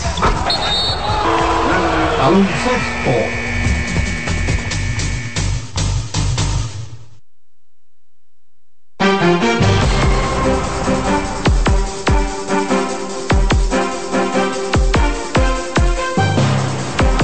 Seguimos aquí en Mister Deportes. De inmediato nos vamos al baloncesto, el mejor baloncesto del mundo, el baloncesto de la NBA. Primero daremos los resultados de la jornada de ayer del In-Season Tournament, del torneo entre torneos. Nueva modalidad que se inventó mi amigo Finito y eh, Adam Silver, el comisionado de la NBA, buscando, ampliando, dando cátedras de cómo se maneja una liga. 121 por 116 el equipo de Indiana Pacers derrotó al equipo de Cleveland Cavaliers con 38 puntos por el equipo de Cleveland por la causa perdida de Donovan Mitchell con nueve asistencias. Miles Turner por el equipo de Indiana anotó 27. 110 por 105 Milwaukee Bucks derrotó a los Knicks de Nueva York con 30 de Damian Lillard y dos canastos en la hora buena, como lo sabe hacer Lillard. Por el equipo de los Knicks, Jalen Bronson, 45 puntos. El hit de Miami, 121-114 a Washington Wizards con ca- 19 puntos por la causa perdida de Jordan Poole y Hero 24, 10 y 9 a una asistencia del triple doble. El equipo de los Bulls de Chicago cayó ante Brooklyn Nets 109 por 107, donde Zach Lavin anotó 24 puntos en este encuentro. Los guerreros de Golden State 141 por 139 con un canastazo en último segundo de Stephen Curry. 30 puntos, 8 rebotes y 7 asistencias para el chef, el, chico maravilla, mientras que Holgram anotó 24 puntos y 8 rebotes por la causa perdida del Oklahoma City Thunder. Denver Nuggets y el equipo de Dallas Maverick 125 por 114 derrotó el equipo de Denver al equipo de, la, de Dallas donde el más completo Luka Doncic 34 puntos, 10 rebotes, 8 asistencias, se enfrentaba al mejor completo de, la, de toda la NBA. Nikola Jokic que terminó con 33 puntos, 14 rebotes y 9 asistencias. Otro día más en la oficina. Portland Trail Blazer, por último, en tiempo extra derrotó 115-107 al equipo de Memphis, que ahora tiene 0 y 6, con 24 puntos de Brogdon por el equipo de Portland, mientras que Desmond Bain a la corta, 33 puntos, 8 rebotes, 7 asistencias por la causa perdida de Phoenix. Este fue el In-Season Tournament que inició hoy. Primero los muchachos van a dar una introducción de lo uh -huh. que es este torneo cómo se conformaron y entonces ya cuáles serían las fechas y los días que se estarán jugando. Hay uniformes diferentes, las canchas eh, están eh, etiquetadas, por así decir, de diferentes maneras para este eh, in-season tournament en especial que se estará jugando dos días a la semana. Bien, como dice nuestro productor Angel Gómez, estamos en temporada de la NBA y en temporada de In-Season Tournament. Que, eh, eh, ¿Qué es esto? Es un, una nueva competición dentro de la competición. Es decir, dentro de, los, de la temporada regular hay una competencia interna eh, para dar un poco más de, de sabor, para, para así decirlo. Eh, para llamar más la atención, para también motivar más a los equipos, que muchas veces hay equipos que se desmotivan y andan buscando ya la forma de, de cómo perder para conseguir una buena posición del draft, pero este in-season tournament trae también unos, unos agrados económicos para también ayudar a motivar un poco a los equipos a ganar sus partidos. Esto es una decisión que toma la NBA que siempre vive renovándose y buscando las formas de cómo hacer más entretenida la temporada para los fanáticos y así llamar también la atención de nuevos fanáticos eh, para el deporte. Importante agregar ahí que o sea, al ser un torneo dentro del torneo, exacto. Los partidos que se jueguen dentro de esta modalidad cuentan para el, el standing general. No crea que como que son juegos adicionales. El único partido que no cuenta es, el, la, la, final, final, la final. Semifinal y final o final. No, la, final, final, solamente la final. El juego final que es el Timo de la, el partido 83. El, cam, el campeón es el único que no cuenta como juego de temporada regular. Todos los demás están dentro de los 82 partidos de cada equipo. Eh, el torneo de in-season, in -season tournament o mitad de temporada también le llaman así porque solo se jugará eh, durante noviembre, es decir, del, desde el 3, que fue el día de ayer, hasta el 28 de noviembre. Entonces ya la semifinal y la final se jugarán los primeros días de diciembre. Del 7 al Comenzará del 3 de noviembre al 28 de noviembre eh, el, el, la, la, fase de, de, la fase grupos, de grupos. De grupos. van a jugar, eh, creo son los días martes y viernes. Ajá. Exactamente. Por, menos el martes que, iba a explicar por qué Angels decía que estaba dando los resultados del in-season y es porque los días que se tomaron para eh, los juegos que van a valer para esta este nuevo formato uh -huh. de eh, fase de, de, grupos. Exactamente, uh -huh. de fase de grupos serán los martes y los viernes. Sí. Cada martes y cada viernes cuando usted vea un partido o la cartelera de la NBA hasta el 28 de noviembre serán los juegos del In-Season Tournament. Es decir, usted estará viendo ahí los juegos que valen para esta eh, mitad de temporada. Y destacar ahí que lo vas a poder diferenciar por el tema de los uniformes que van a utilizar Y de la manera cancha. diferente y el tabloncillo también que NBA diseñó un tabloncillo totalmente diferente Así se ve es. muy bonito eh, Sí, eh, parece un juego, parece un parece un juego de Eh, NBA. el, único Una problema cancha como, de NBA. el único problema como le pusieron como en el de los Bulls rojo en el fondo que esa bola se te pierde. Ah, por sí. momento.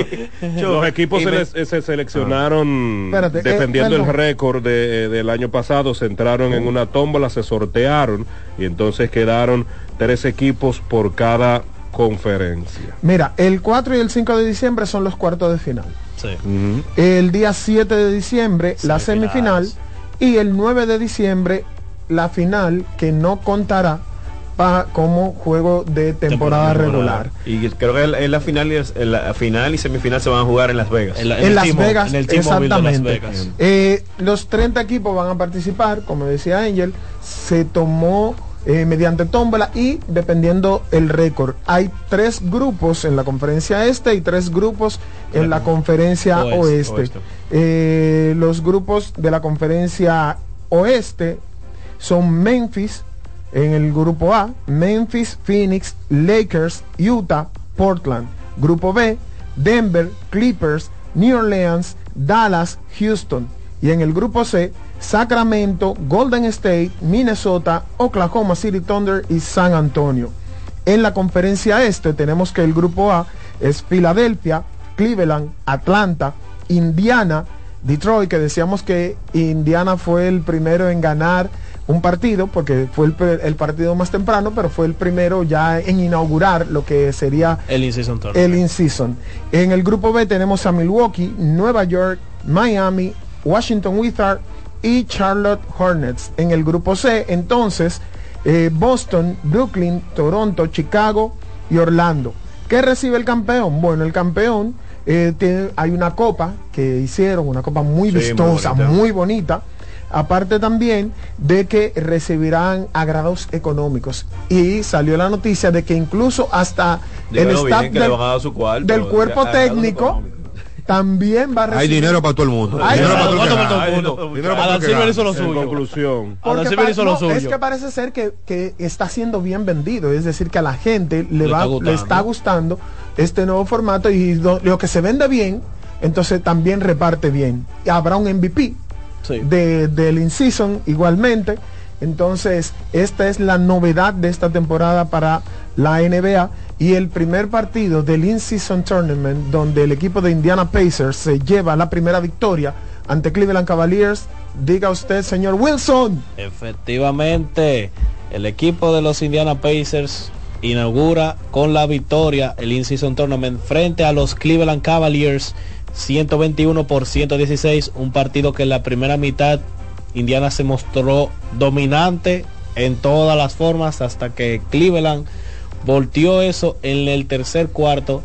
Se, mantu- se mantuvieron en un momento en, la, en, la- en el último cuarto muy pegados, incluso Cleveland tenía la ventaja, pero Indiana supo cómo responder a lo último. Entre, los entre el líder de Indiana, el equipo ganador, fue Miles Turner, 27 puntos, 9 rebotes, 0 asistencias. Y por parte del equipo de Cleveland, Donovan Mitchell con 38 puntos, 5 rebotes, 9 asistencias. Así mismo es, Indiana toma la delantera frente a Cleveland en este in-season tournament. Eh, un equipo de Indiana que es relativamente joven y que eh, andan buscando la forma de reconstrucción. En el otro de los partidos, el equipo de Milwaukee lleva una, eh, una victoria ante el equipo de Nueva York peleada, forzada. Muy forzado. Eh, no se está viendo ese equipo de Milwaukee que supuestamente iba a ser arrollador y dominante con la llegada de Damian Lillard al, a- al equi- al equipo. Pero sí le dio algo muy importante al equipo de Milwaukee. Un hombre que en los momentos importantes Se puede cerrar los partidos y puede ser el hombre que, que se le puede dar la pelota. Y lo demostró con... No había tenido una noche así muy buena de Lillard hasta el último cuarto, que es donde se demuestra eh, quién es el hombre. O sea, En los minutos finales encestó unos bombazos. eh, estaban de tú a tú, él y Jalen Bronson. incluso Nueva York tomó la ventaja en, en los últimos en los últimos, sí, luego de que el equipo de eh, Milwaukee estuviera en ventaja, luego entonces viene el equipo de Nueva York y se y toma ventaja en cierta parte del partido y ahí es donde empieza Damian Lillard a Ah, hacer su trabajo. Y al final Para eso fue que lo llevaron, ¿eh? Sí, fue para- para cerrar El trabajo partidos. de Giannis es mantener los juegos ganables y el trabajo de Damian Lillard Cerrarlos. es para cerrarlos. Tan simple como es. Por eso usted tiene dos superestrellas en una, en una escuadra. Así mismo es, pero el equipo de Milwaukee no encontró respuestas ante Jalen Bronson. Esto, Ese tipo- Eh, no, no, no. Es preocupante porque el jugador que era el defensa para ese tipo de jugadores A Drew Drew Holiday Holiday no está. ya no está. Es un lío. Entonces, eh, no tuvo una buena noche Julius Randle, que se fue de 25, que si hubiera tenido una noche decente, posiblemente New York habría. ¿Entiendes? Entonces, ahí es donde ellos van a tener problemas en los momentos donde la defensa sea eh, totalmente necesaria porque Damian Lillard no es un jugador defensivo. Definitivamente, si te cierra los partidos, si es un hombre determinante al momento de que si usted está muy pegado, él se enciende y te puede acabar el partido, pero al momento de defender no es el hombre que tú quieres tener en cancha cuando tú tienes un hombre como Jalen Bronson eh, eh, teniendo la noche que tuvo ayer con 45 puntos, Dallas tiene que estar deseando nuevamente, pensando, wow, deje a ese caballero. Deja ese hombre. Exactamente. Ayer entonces, por el equipo de Milwaukee en la causa ganadora, 30 puntos de Damian Lillard de 7-4 desde el triple, mientras que Giannis Antetokounmpo de 22 puntos. Algo importante de Damian Lillard y es que en esos últimos también, en ese último cuarto, es donde es el jugador que más faltas toma y que más tiros libres eh, toma por su equipo. Ayer se fue de la línea de tiros libres de 12-12 y con varios tiros libres importantes en los últimos segundos de ese partido. Ajá. Eh, por el equipo de Nueva York, entonces tenemos que Jalen Bronson con 45 puntos fue el hombre que llevó a sus espaldas al equipo de Nueva York. 17 puntos de Quentin Grimes y 16 puntos de Julius Randle que no estuvo en su noche la noche de ayer y así el equipo de Milwaukee obtiene la victoria 110 por 105 ante el equipo de Nueva York. En el otro de los partidos tenemos entonces que eh, el- Golden State. el equipo de Golden State Warriors, por eso yo decía en la presentación, eh, juega el 02 con 22. A los que tienen... Sí, sí, sí, A sí. lo cabaloso, a lo cabaloso. A lo cabaloso, a lo cabaloso. Porque es que es demasiada coincidencia que el equipo de Golden State gane de forma consecutiva dos partidos dejando solo dos décimas de segundo en el reloj al equipo contrario. Incluso ese esa canasta ganadora de Curry fue al- algo controversial porque hicieron revisión de que supo- de que hubo interferencia porque Posiblemente habría una interferencia Porque o goaltending de parte de, de Draymond Green que tocó el tablero, pero la ofensiva era de su equipo. Sí. Pero antes de Draymond Green tocar el, el, el aro, El aro. eh, la pelota ya estaba entrando. yo no, Josh Giddy había jalado el, el- La red. la red, la malla. Por lo tanto, si había un goaltending, hubiera sido de Josh Giddy. Y como quiera valía y el como punto que era valía el punto. de eh, Stephen Curry. Pero todavía hay muchos gritando en las redes de Que no, que, que a, a Golden State le perdonan, que a Golden State le permiten. Pero nada, al final Pero la victoria fue del equipo de Golden State Warriors ante el equipo de Oklahoma City Thunder. Algo importante, este equipo de Oklahoma está dando unos partidazos. y eso. Saludo a Víctor Pérez Girón, que es fanático número uno. ¿Eh? Víctor, ¿De fanático quién? de Oklahoma. Ajá. Sí. Un saludo a mi hermano Víctor Pérez Girón, el hombre del Chili. Exacto. Síganlo. Manda El- chili, Víctor Pérez chili, Girón Víctor. manda chile a domicilio. Y el de los cuartos me, ajeno. me paga la cuña, ¿eh? Y el hombre que sabe calcular más dinero ajeno, como ustedes no se lo imaginen. Entonces, la victoria de Golden State por la mínima 141 por 139 ante el equipo de Oklahoma City Thunder, que no contó el equipo de Oklahoma, que Con Shai decir, Gilgeous Alexander. con su jugador franquicia, con el jugador referente ofensivo del equipo, Shai Georges Alexander. El hermano perdido de Jamoran. Oh, wow. Son igualitos, manito. El papá de ya debe, de haber- se dio una vueltecita por donde vive eh, Gilius Alexander. Hizo un desastre. ¿no? Sí, sí, él, dejó- él- él estaba en un teteo. enfóquense, Ah, perdón, disculpa. Ya. Wow. Eh, Igual que el, el papá de Jan Morán No es el, el- el No gemelo. dejan expresar. No dejan expresar. No dejan hablar. Pero que el papá de Jan Morán es gemelo de, de- El hermano perdido de Usher. de, Y- Usher. y- Eh, son dos gotas de agua. Lo ponen a los dos ahí. Tú no sabes quién es el papá de Jan Morán y quién es Usher. Entre otros de los partidos a destacar. No, no, pero vamos a dar Ah. los detalles del partido de Golden State, donde Ah, Stephen bueno. Curry tiene una racha de 30 puntos, partidos de 30 puntos o más, desde que comenzó esto. Es decir, él comenzó encendido para lo que decían que los viejitos. Huevardo. Sí, Eh, Bienvenido a la familia Huevardo.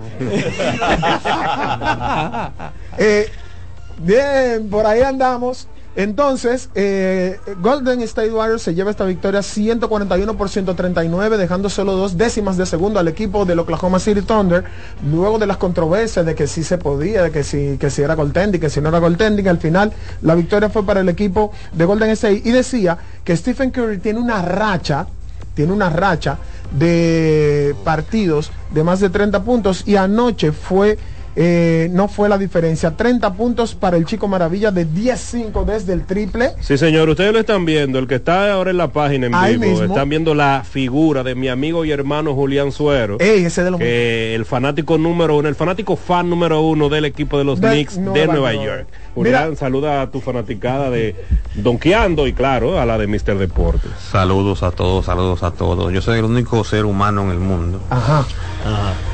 Que es fan de un equipo y se tatúa el logo de su equipo. Eh, ¿Cómo que el único? Vamos que lo sabe. Ay, ay, ¿En ay. Ay, ay, ay, ¿En ayúdame ahí, espérate, espérate. Ayúdame ahí, Kianci, al favor. Mira, á- ámele- Espérate. Nunca. Ale, ale el enfoque. Nunca he ganado. Pues yo no le paro a él. Espérate, Es verdad. espérate, Julián. Es- verdad, es verdad. Kianci nos va a ayudar ahora, espérate. Pero, ey, ¿Cómo espérate, así? espérate. ¿Cómo así? Ay, ¿Cómo dámelo? Julián, dámelo, mírenlo ahí. El, el único fanático que aún no haya ganado tiene el logo de eh, su no, el único fanático dominicano. Porque Yo creo que eso fue lo más productivo que hizo Donkeando en Filipinas. Buscar un tatuador, buscar un tatuador y decirle, ven, bueno, como allá son baratos. Allá son. Ay, Dios, Sí, porque ay, Dios mío. En Asia todos los tatuadores son baratos.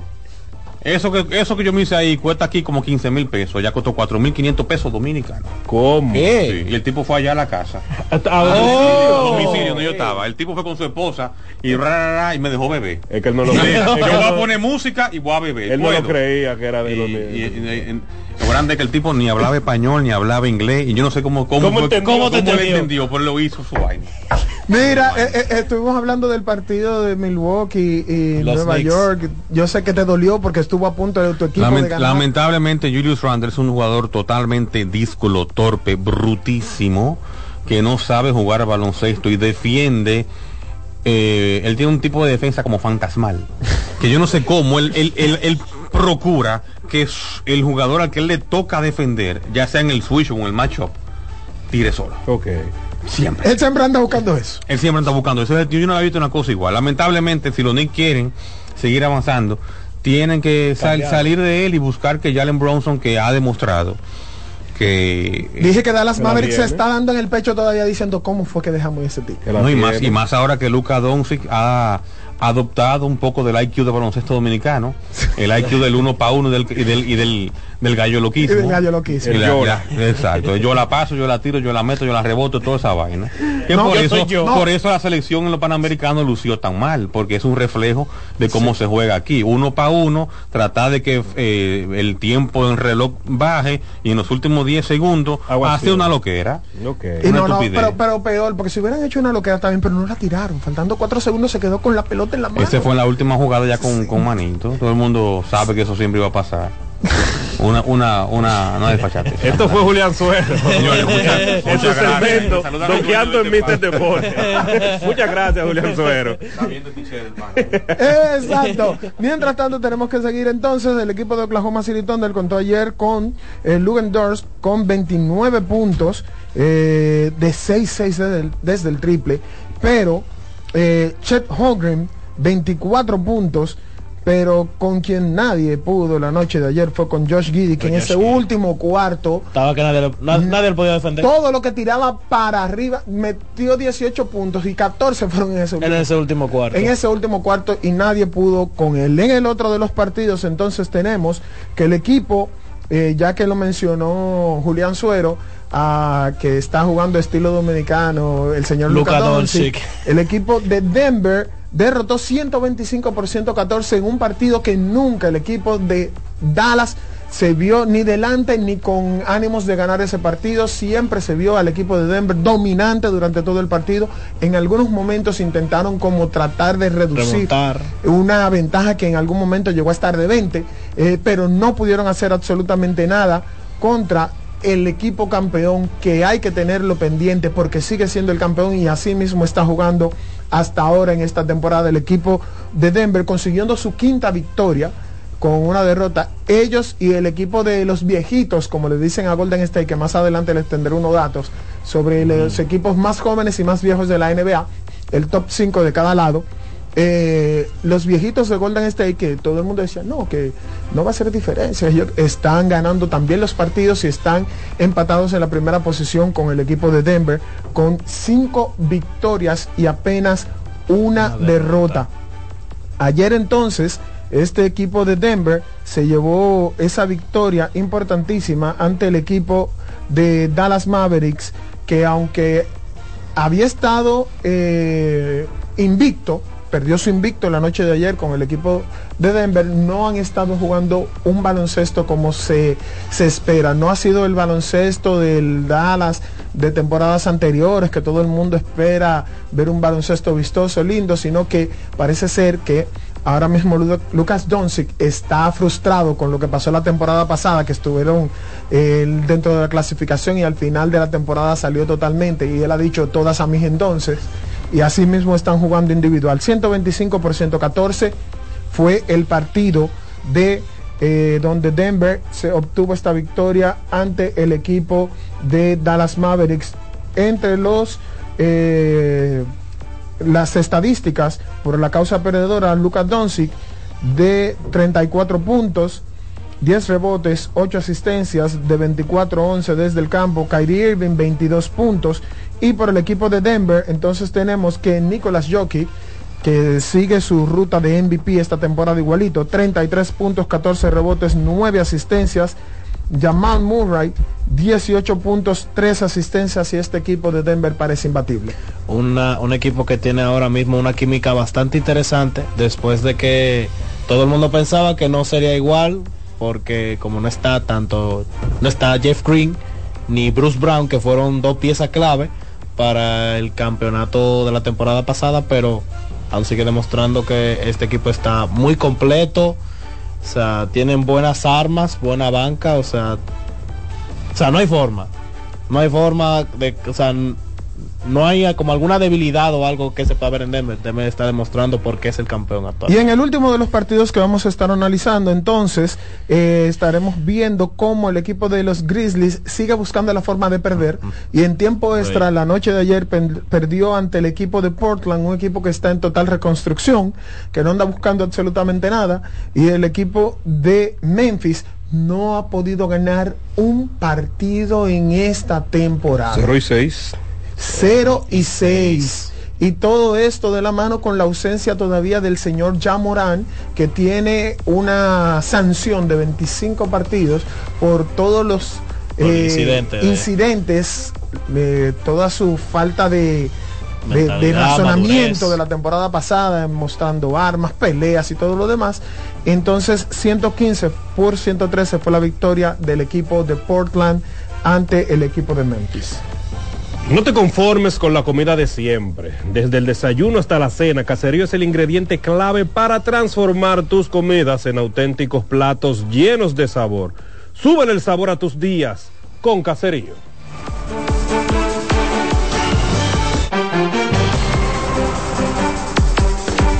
Estás en sintonía con CDN Radio. 92.5 FM para el Gran Santo Domingo, zona sur y este. Y 89.9 FM para Punta Cana. Para Santiago y toda la zona norte en la 89.7 FM. CDN Radio. La información a tu alcance. CDN Radio tiene el espacio más transparente, plural y profesional de la Radio Nacional. Cada día, los comunicadores más informados analizan el acontecer nacional en La Expresión de la Tarde. Un equipo de periodistas comprometidos a informarte con verticalidad y veracidad. Porque en este país tan pequeño, en este país de Macondo, todo se sabe. La expresión de la tarde, de lunes a viernes de 3 a 5 de la tarde por CDN Radio.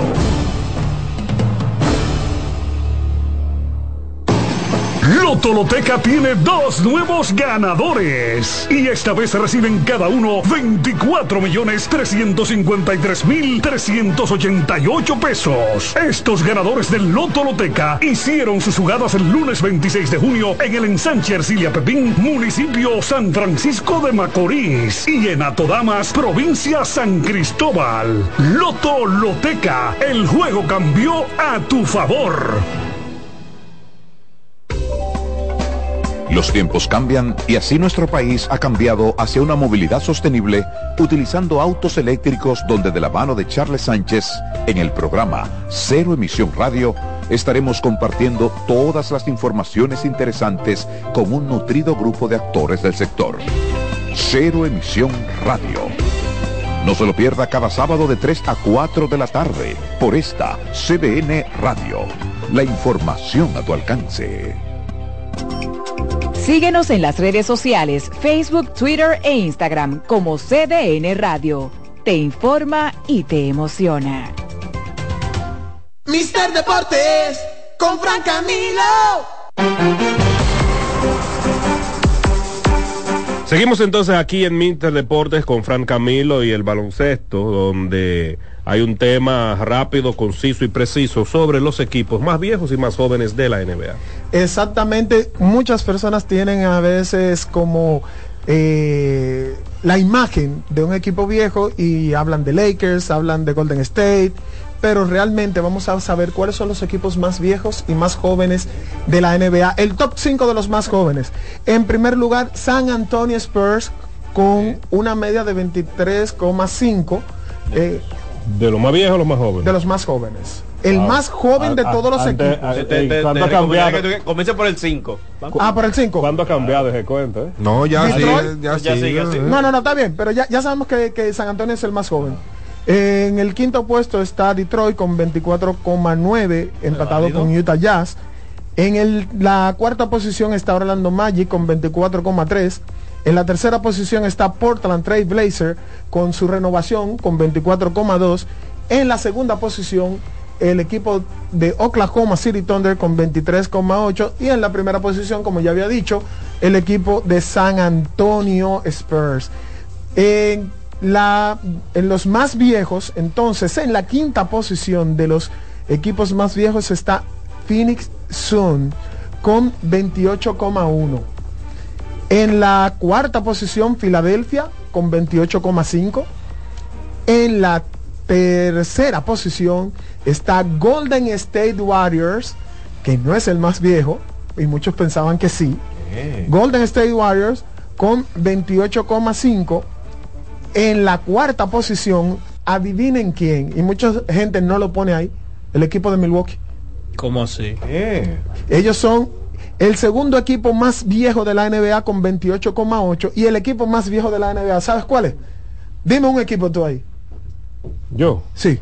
El equipo de la gorra de ellos. El, no, los Lakers. No, no, Están en Los Ángeles, pero no eh, ah, el, otro equipo de Los Ángeles, los Clippers tenían que ser. Los Clippers es el, equipo más viejo con una media de 29,1 eh, 29 eh, años, casi 30 años.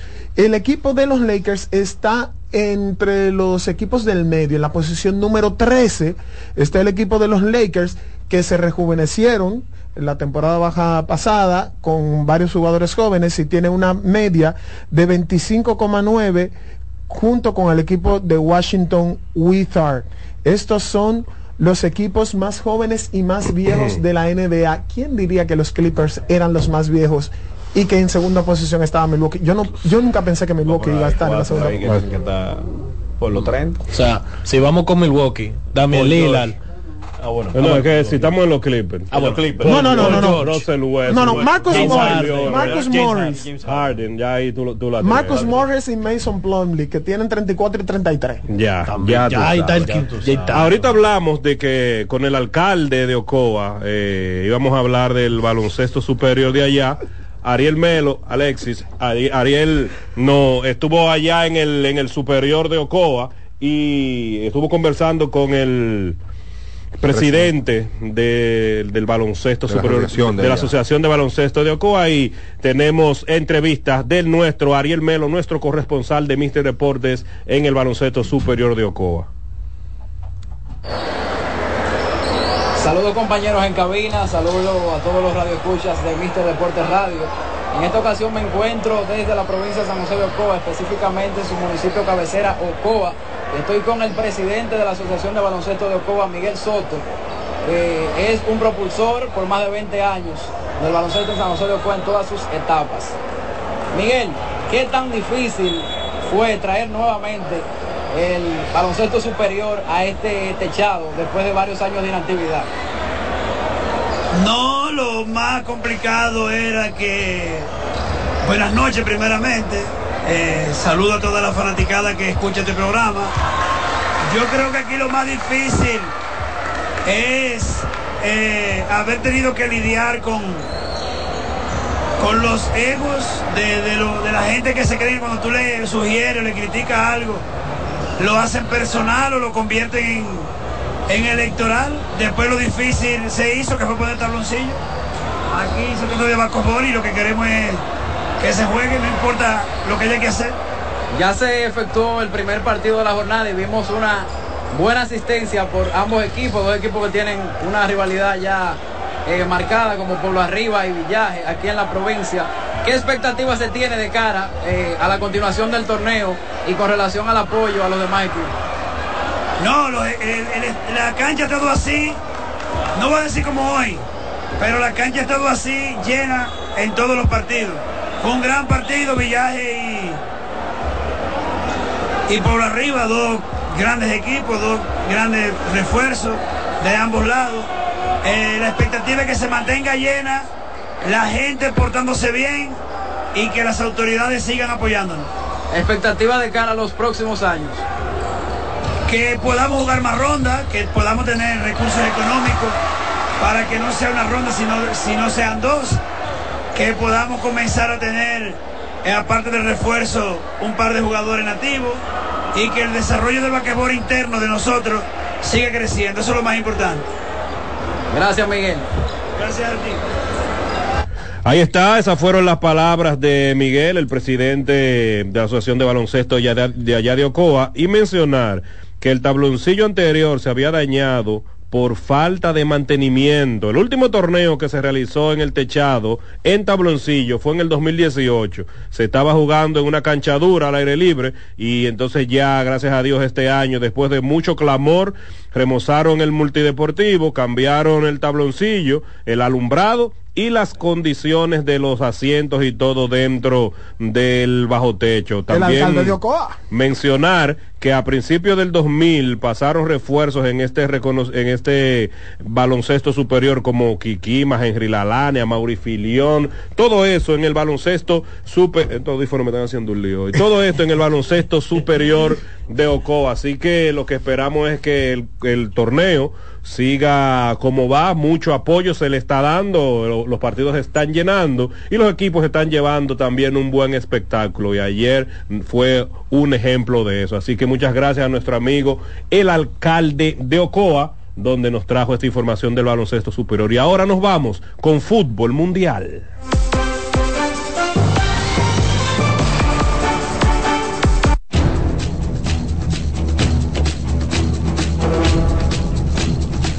en Mister Deportes.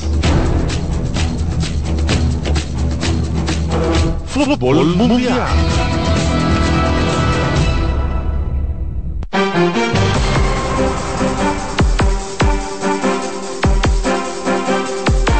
Seguimos aquí en Mister Deportes y Manuel. Final de LDF. ¿En qué está el fútbol mundial? Final de la LDF, ya me- llover sobre mojado, llover sobre mojado, Lionel Messi gana su octavo balón de oro, también andan los rumores de que Luis Suárez va para Miami, para Miami, El, el Barcelona de Miami, todo esto nos lo trae nuestro querido Manuel Paredes. Y es que la Liga Dominicana de Fútbol en su novena temporada coronó un campeón por cuarta ocasión, tercera de manera consecutiva, Cibao FC, con una victoria 3 a 0 ante el equipo de Moca, se corona campeón de esta Liga Dominicana de Fútbol novena temporada, los goles anotados por Carlos Ventura, el primero para adelantar al equipo de Cibao, después el gol de Edwarlin Reyes y un golazo de parte de Giancarlo López para liquidar esta eliminatoria. Se vivió una fiesta en Santiago, una entrega de premiación muy bonita, destacar que la liga hizo un fanfest previo al partido y lleno los dos estadios de la LDF, así que lo que viene grande, temporada 10 ya de la Liga Dominicana de Fútbol, vendrán muchas cosas, muchas novedades y otro año más para el fútbol dominicano. Entonces destacar que Moca perdió a mitad de semana en la Conca Champions, estaban ganando 1 a 0 hasta el 93 y tenían el pase asegurado, pero en el último minuto, como siempre los equipos dominicanos, un en un remate de esquina aparecía el gol del equipo eh, de Rabiot de Surinam y conseguían el pase a la Conca Champions. Moca tendrá el chance de jugar del 1 al 5 de diciembre las eliminato la eliminatoria para ver si obtiene el último cupo a ese torneo. Y por último ya en el fútbol mundial hoy es la final de la Copa Libertadores. El equipo de de Boca Juniors buscará superar a River como máximo ganador de Y la eso Copa es rivalidad hasta, hasta más no poder allá en Argentina. El Boca Junior y el River Plate son, señores, pero enfermos. Ah, Y ahí yo no, no puedo explicar. Ah, De ahí cono- empecé yo a conocer el fútbol, porque una vez tenía una amiga. Eh, era Eh, Argentina eh, eh, y eh, por ahí empecé yo tengo mi chaqueta yo tengo mi chaqueta del Boca y ella era del River pero yo dando mi eh, eh, ¡Ey! Se te cayó la cédula, mano. Dime, Cebolla. Yo ni nada Se te cayó la cédula. Pero sí, eh, ese será un partido sumamente interesante de dos equipos sumamente rivales. Sí, ese partido será hoy eh, por la Copa de América. El partido será a las 6 de, a las 4 de la tarde. Fluminense en du Brasil será el partido. Wow. Contra Oh, el- equipo de- Boca. pa- un paquetito. Sí, contra el equipo de, Bo- de Boca Juniors. Así que es lo más interesante a nivel de fútbol. Ya por ahí vendrán compromisos históricos de la selección femenina, pero tendremos más tiempo para abundar. ¿Y lo de Suárez? ¿Es cierto o falso? Se está hablando, pero eh, tendrías que pagar 85 millones de cláusula de rescisión y solamente se permiten dos jugadores franquicia por equipo. No sé cómo sería Suárez porque ellos tienen dos jugadores franquicia. Bueno, Manuel, entonces esto es todo lo que tenemos hasta ahora de fútbol mundial. Con esta información nos vamos a nuestra última pausa y cuando regresemos, el cierre aquí en Mister Deportes. Estás en sintonía con CDN Radio. 92.5 FM para el Gran Santo Domingo, zona sur y este. Y 89.9 FM para Punta Cana. Para Santiago y toda la zona norte en la 89.7 FM. CDN Radio. La información a tu alcance. Enterados, un espacio que analiza los hechos nacionales e internacionales y te ofrece todas las informaciones de forma precisa y objetiva. Enterados, comentarios, análisis y orientación. Con los periodistas Albanelli Familia y Wilkin Amador. Todos los sábados de 7 a 9 de la mañana por CDN Radio. Síguenos en las redes sociales, Facebook, Twitter e Instagram como CDN Radio. Te informa y te emociona. Mister Deportes con Fran Camilo.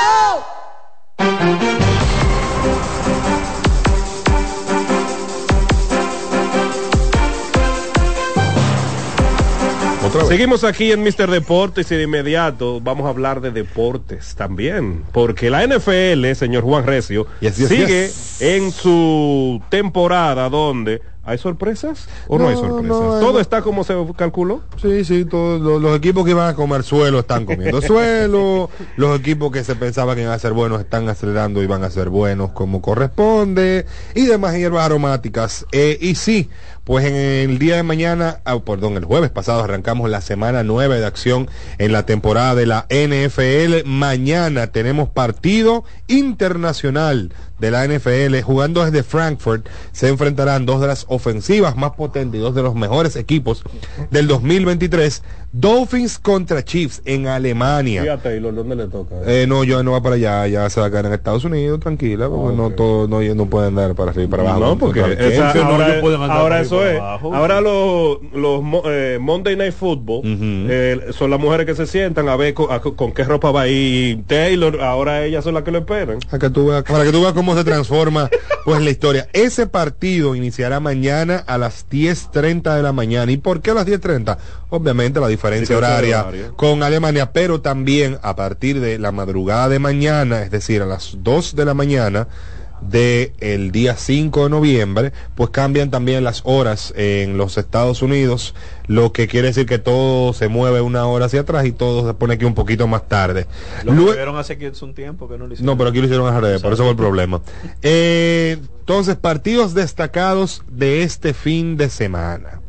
Tenemos que hablar que los Seahawks de Seattle van a estar jugando contra los Ravens de Baltimore. Eso tiene que ser un partidazo. En Baltimore, eh, ese juego es a las 2 de la tarde de mañana. Los Vikings que van a jugar su primer partido sin Kirk Cousins, que se va a perder la temporada, lo que queda por eh, una lesión en el tendón de Aquiles de una de sus piernas.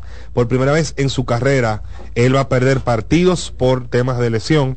Entonces eh, va a estar interesante ver cómo se adaptan los Vikings al sistema sin Kirk Cousins. Otro de los juegos interesantes de este fin de semana, por supuesto, es America's Game, el juego de la tarde de los domingos, donde los, los Cowboys de Dallas se van a enfrentar a los Phillies, a los, digo, los Phillies, a los Eagles de Filadelfia. Perdón, señores. Costumbre. A los Eagles de Filadelfia a las 5 y 25 de la tarde. Y por supuesto, el juego protagonista del fin de semana, el Sunday Night Football, que va a ver a los Bills de Buffalo enfrentarse a los Bengals de Cincinnati en uno de los juegos que más pues promete en esta temporada y por supuesto hay que hablar de los alicaídos, abatidos y destruidos Patriots de el señor Angel Gómez que van a estar jugando mañana a las 2 de la tarde en contra de los Commanders de Washington. ¿Cómo fue, de profesor? Angel Gómez. Dame de Angel ¿Quieres Gómez, Angel Gómez. Sí, sí, sí. Hay que destacar, oh, oh. este juego tiene cierto matiz de chisme, porque en esta semana salió un reporte de que los Patriots estarían evaluando la posibilidad de cambiar al legendario Bill Belichick, a su entrenador, hacia los Commanders de Washington. Eso ya ha ocurrido. De hecho, Bill Belichick llegó vía cambio a los Patriots desde los Jets de Nueva York. Entonces, se estaría hablando y hace apenas dos semanas pues se anunció que Bill Belichick había recibido una extensión contractual por tres años más para permanecer frente al equipo de Nueva Inglaterra. Entonces se empezó a rumorar que si los Commanders estarían interesados en llevarse a Bill Belichick, cuál sería la compensación para los Patriots en ese caso y pues esas son de las cosas que se están hablando en la NFL. Mencionar que ya esta semana pues perdió su trabajo el primer dirigente al más puro estilo de Lidón de la NFL en la temporada 2023. Se trata de Josh McDaniels. Recordaremos como el coordinador ofensivo de los Patriots en la época, en, en la década final de Tom Brady junto con el equipo y el éxito que tuvieron pues los Patriots gracias a él. McDaniels fue licenciado, lo mandaron para su casa y ahora pues algo interesante de los Raiders es que están pagando un total de 80 millones de dólares a dos dirigentes que no lo están dirigiendo. ¿Cómo? Así, 80. 80 entre los dos están cobrando y hace rato que pues ah, esos dos señores están en su casa. Nos referimos a John Gruden y pues a eh, Josh McDaniels en este caso. Los Raiders esta semana jugarán contra los Giants de New York en un equipo entre eh, la Chu de la NFL esta temporada, por decirlo de alguna forma. 3-5 los eh, Raiders y 2-6 los Giants en este momento. Y eso es lo que tenemos esta semana en NFL. Mencionar rápidamente las tablas de posición para los que están interesados ya cruzando el umbral de la mitad de temporada. En este momento, en la AFC, los líderes divisionales son los Dolphins con marca de 6 y 2, los Ravens con marca de 6 y 2, los Jaguars con marca de 6 y 2 y los Chiefs de Kansas City con marca de 6 y 2. Eso es en la AFC. En la NFC, los Eagles están 7-1 en el este, en el norte, los Lions 6 y 2.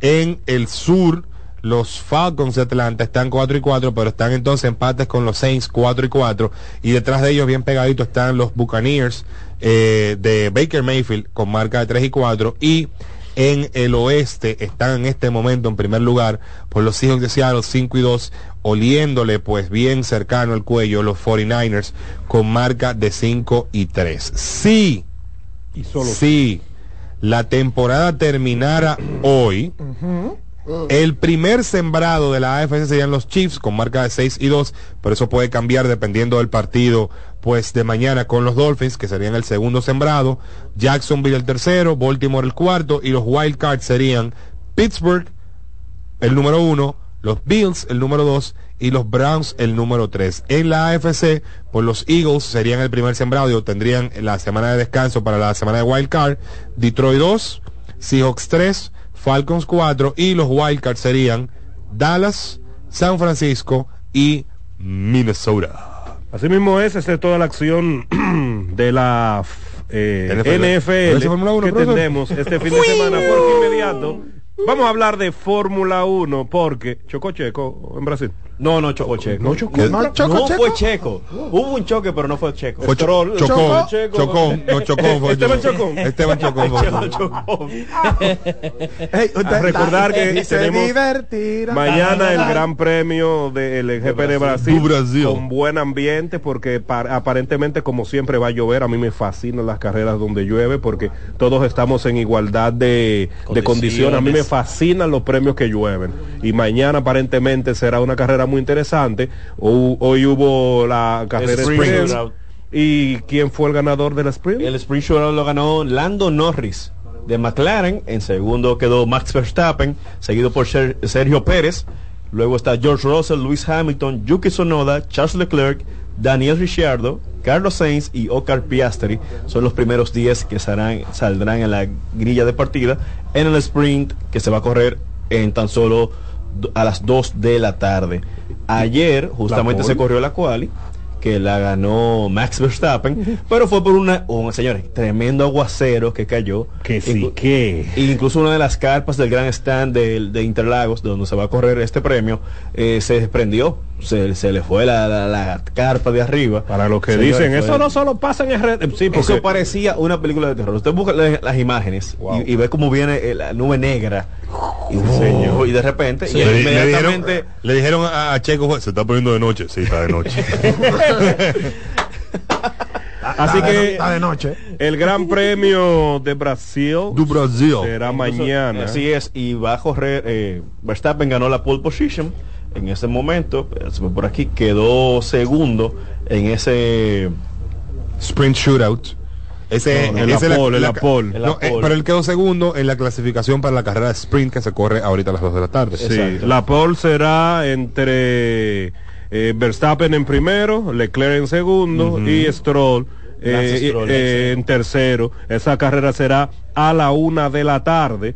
Como bien dije, hay mucha posibilidad de lluvia, carrera sumamente interesante. Antes Hamilton era un lobo en esa carrera, pero sabemos que Mercedes ha tenido sus detalles. así Alonso que- quedó cuarto, va a salir cuarto Sí. en, en- 3 y en- 4. 3 y 4 para Aston, Aston Martin, Martin. Hamilton sale quinto, Norris sexto, Sainz séptimo, Russell octavo y Sergio Pérez noveno y Oscar Piastri. Piastri también va a salir en la décima posición. Hay que decir que mientras más puntos pueda recolectar Lewis Hamilton por encima de Checo Pérez en estas tres carreras que quedan, pues amenaza eh, cada vez más cerca con quitarle el segundo lugar del, gra- del, la, del ranking del, gran, ranking del gran premio, que estaría más pegado de no haber sido porque recibió hace dos carreras una Descalificación. descalificación, Así es. Así porque no le dejó suelo a- a- al cartaco. Al- Está como los Sí. picapiedra, era.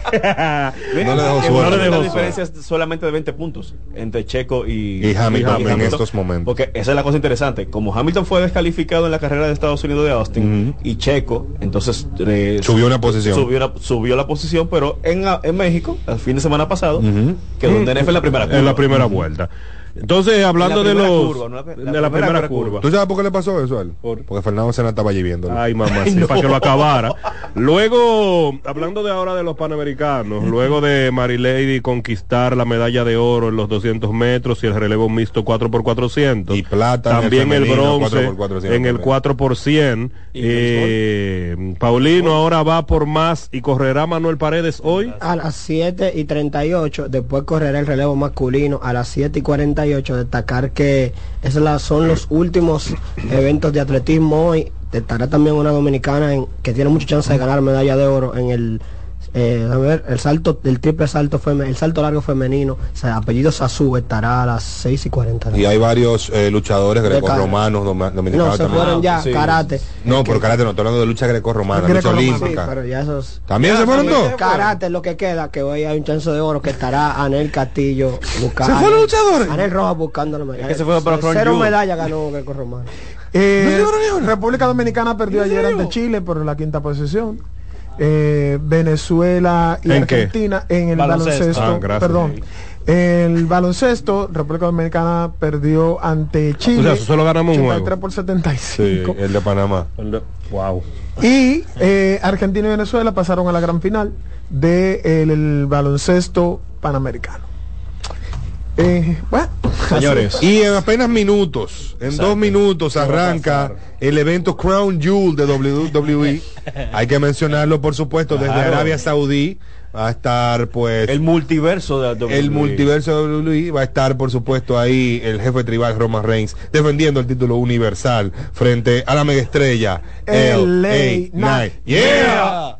Y por supuesto Seth Rollins también defendiendo el título pesado de la WWE frente a Drew McIntyre.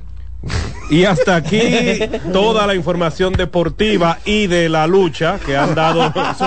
Toda la información deportiva y de lucha que han dado. Atención, Rey. Caos. Rey Caos. El campeón tiene que otro venir. El campeón, tenemos otro detractor aquí al Rey Caos. Para este equipo de Mr. Deportes, Manuel Paredes que llegó de último y ya se va, Miguel el Contralor, Juan Recio, Héctor Mancebo, el hombre de los ratings, Wilson Gruñón, este servidor Angel Gómez y claro, Alexis Zikiansi en los controles.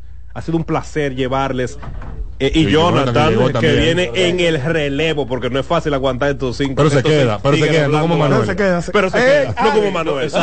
Ha sido un placer llevarles toda esta información aquí en Mister Deportes. Sigan con la programación de CDN Radio. ¿Cómo le fue el béisbol? No me dijeron de eso. Escuchas CDN Radio, 92.5 Santo Domingo Sur y Este, 89.9 Punta Cana y 89.7 toda la región norte.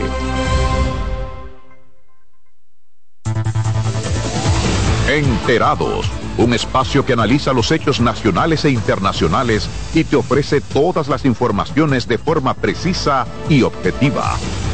Enterados, comentarios, análisis y orientación. Con los periodistas Albanelli Familia y Wilkin Amador. Todos los sábados de 7 a 9 de la mañana por CDN Radio. Melocotón, Verde luz y caramelo, crema, naranja, el sabor que prefiero. Blanco 100 o colonial. alegran Tu casa la pone genial. Bolsillo mostaza. Azul cielo, lo prefiero. Y hay mucho más que puedes probar. Perdón, muchos colores. Pintar alegra tu casa y más con la calidad y color de pinturas Tucán. Antójate.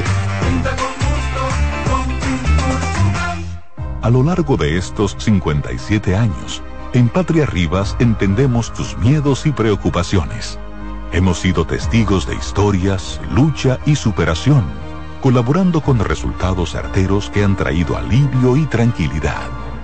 Nuestro deseo de aniversario es verte sano. Brindando a tu salud. 57 aniversario. Patria Rivas. Tu mejor resultado.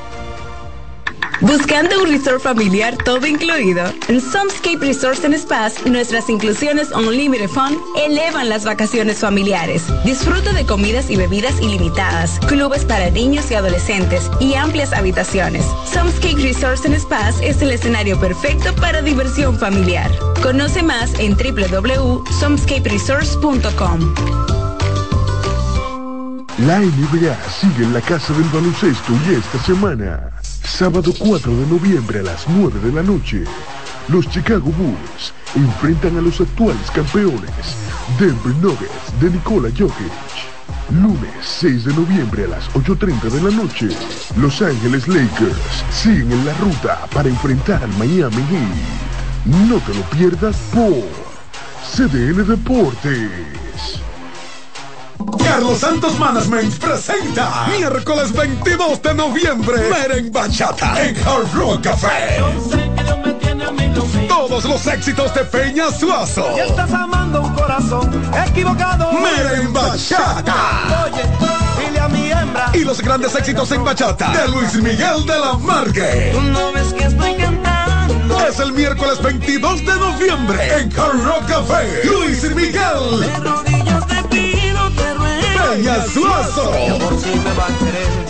Tienes que tener. Boletas a la venta en CCN Servicios, Huepa Ticket, Supermercados Nacional y Jumbo. Y en las oficinas de Carlos Santos Management. Infórmate ahora al 809-922-1439. Meren Bachata en Hard Rock Café. Invita CDN. Que ahora Leonardo y 60 mil dominicanos más tengan su título de propiedad, lo logramos juntos. Gobierno de la República Dominicana. Entérate de más logros en nuestra página web, juntos.do.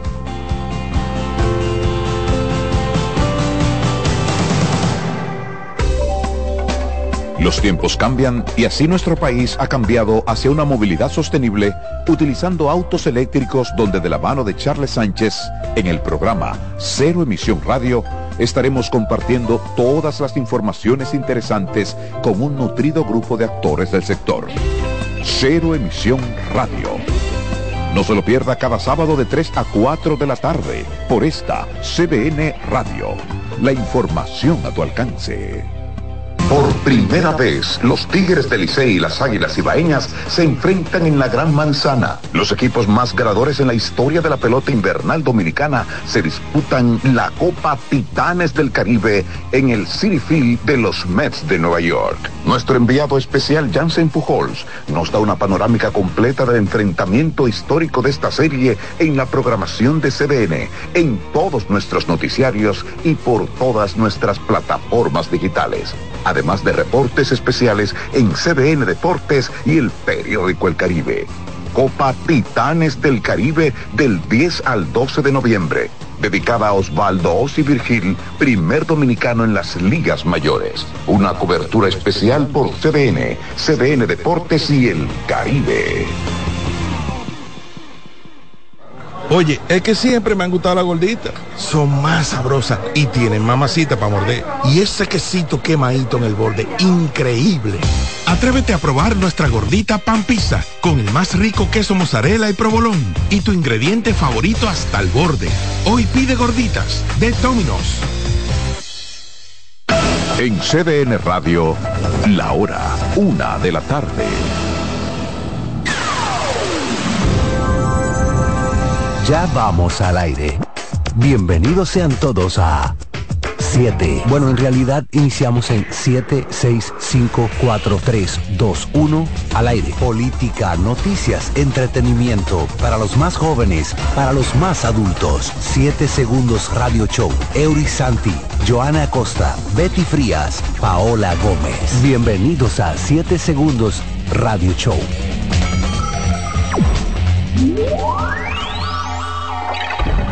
Buenas tardes.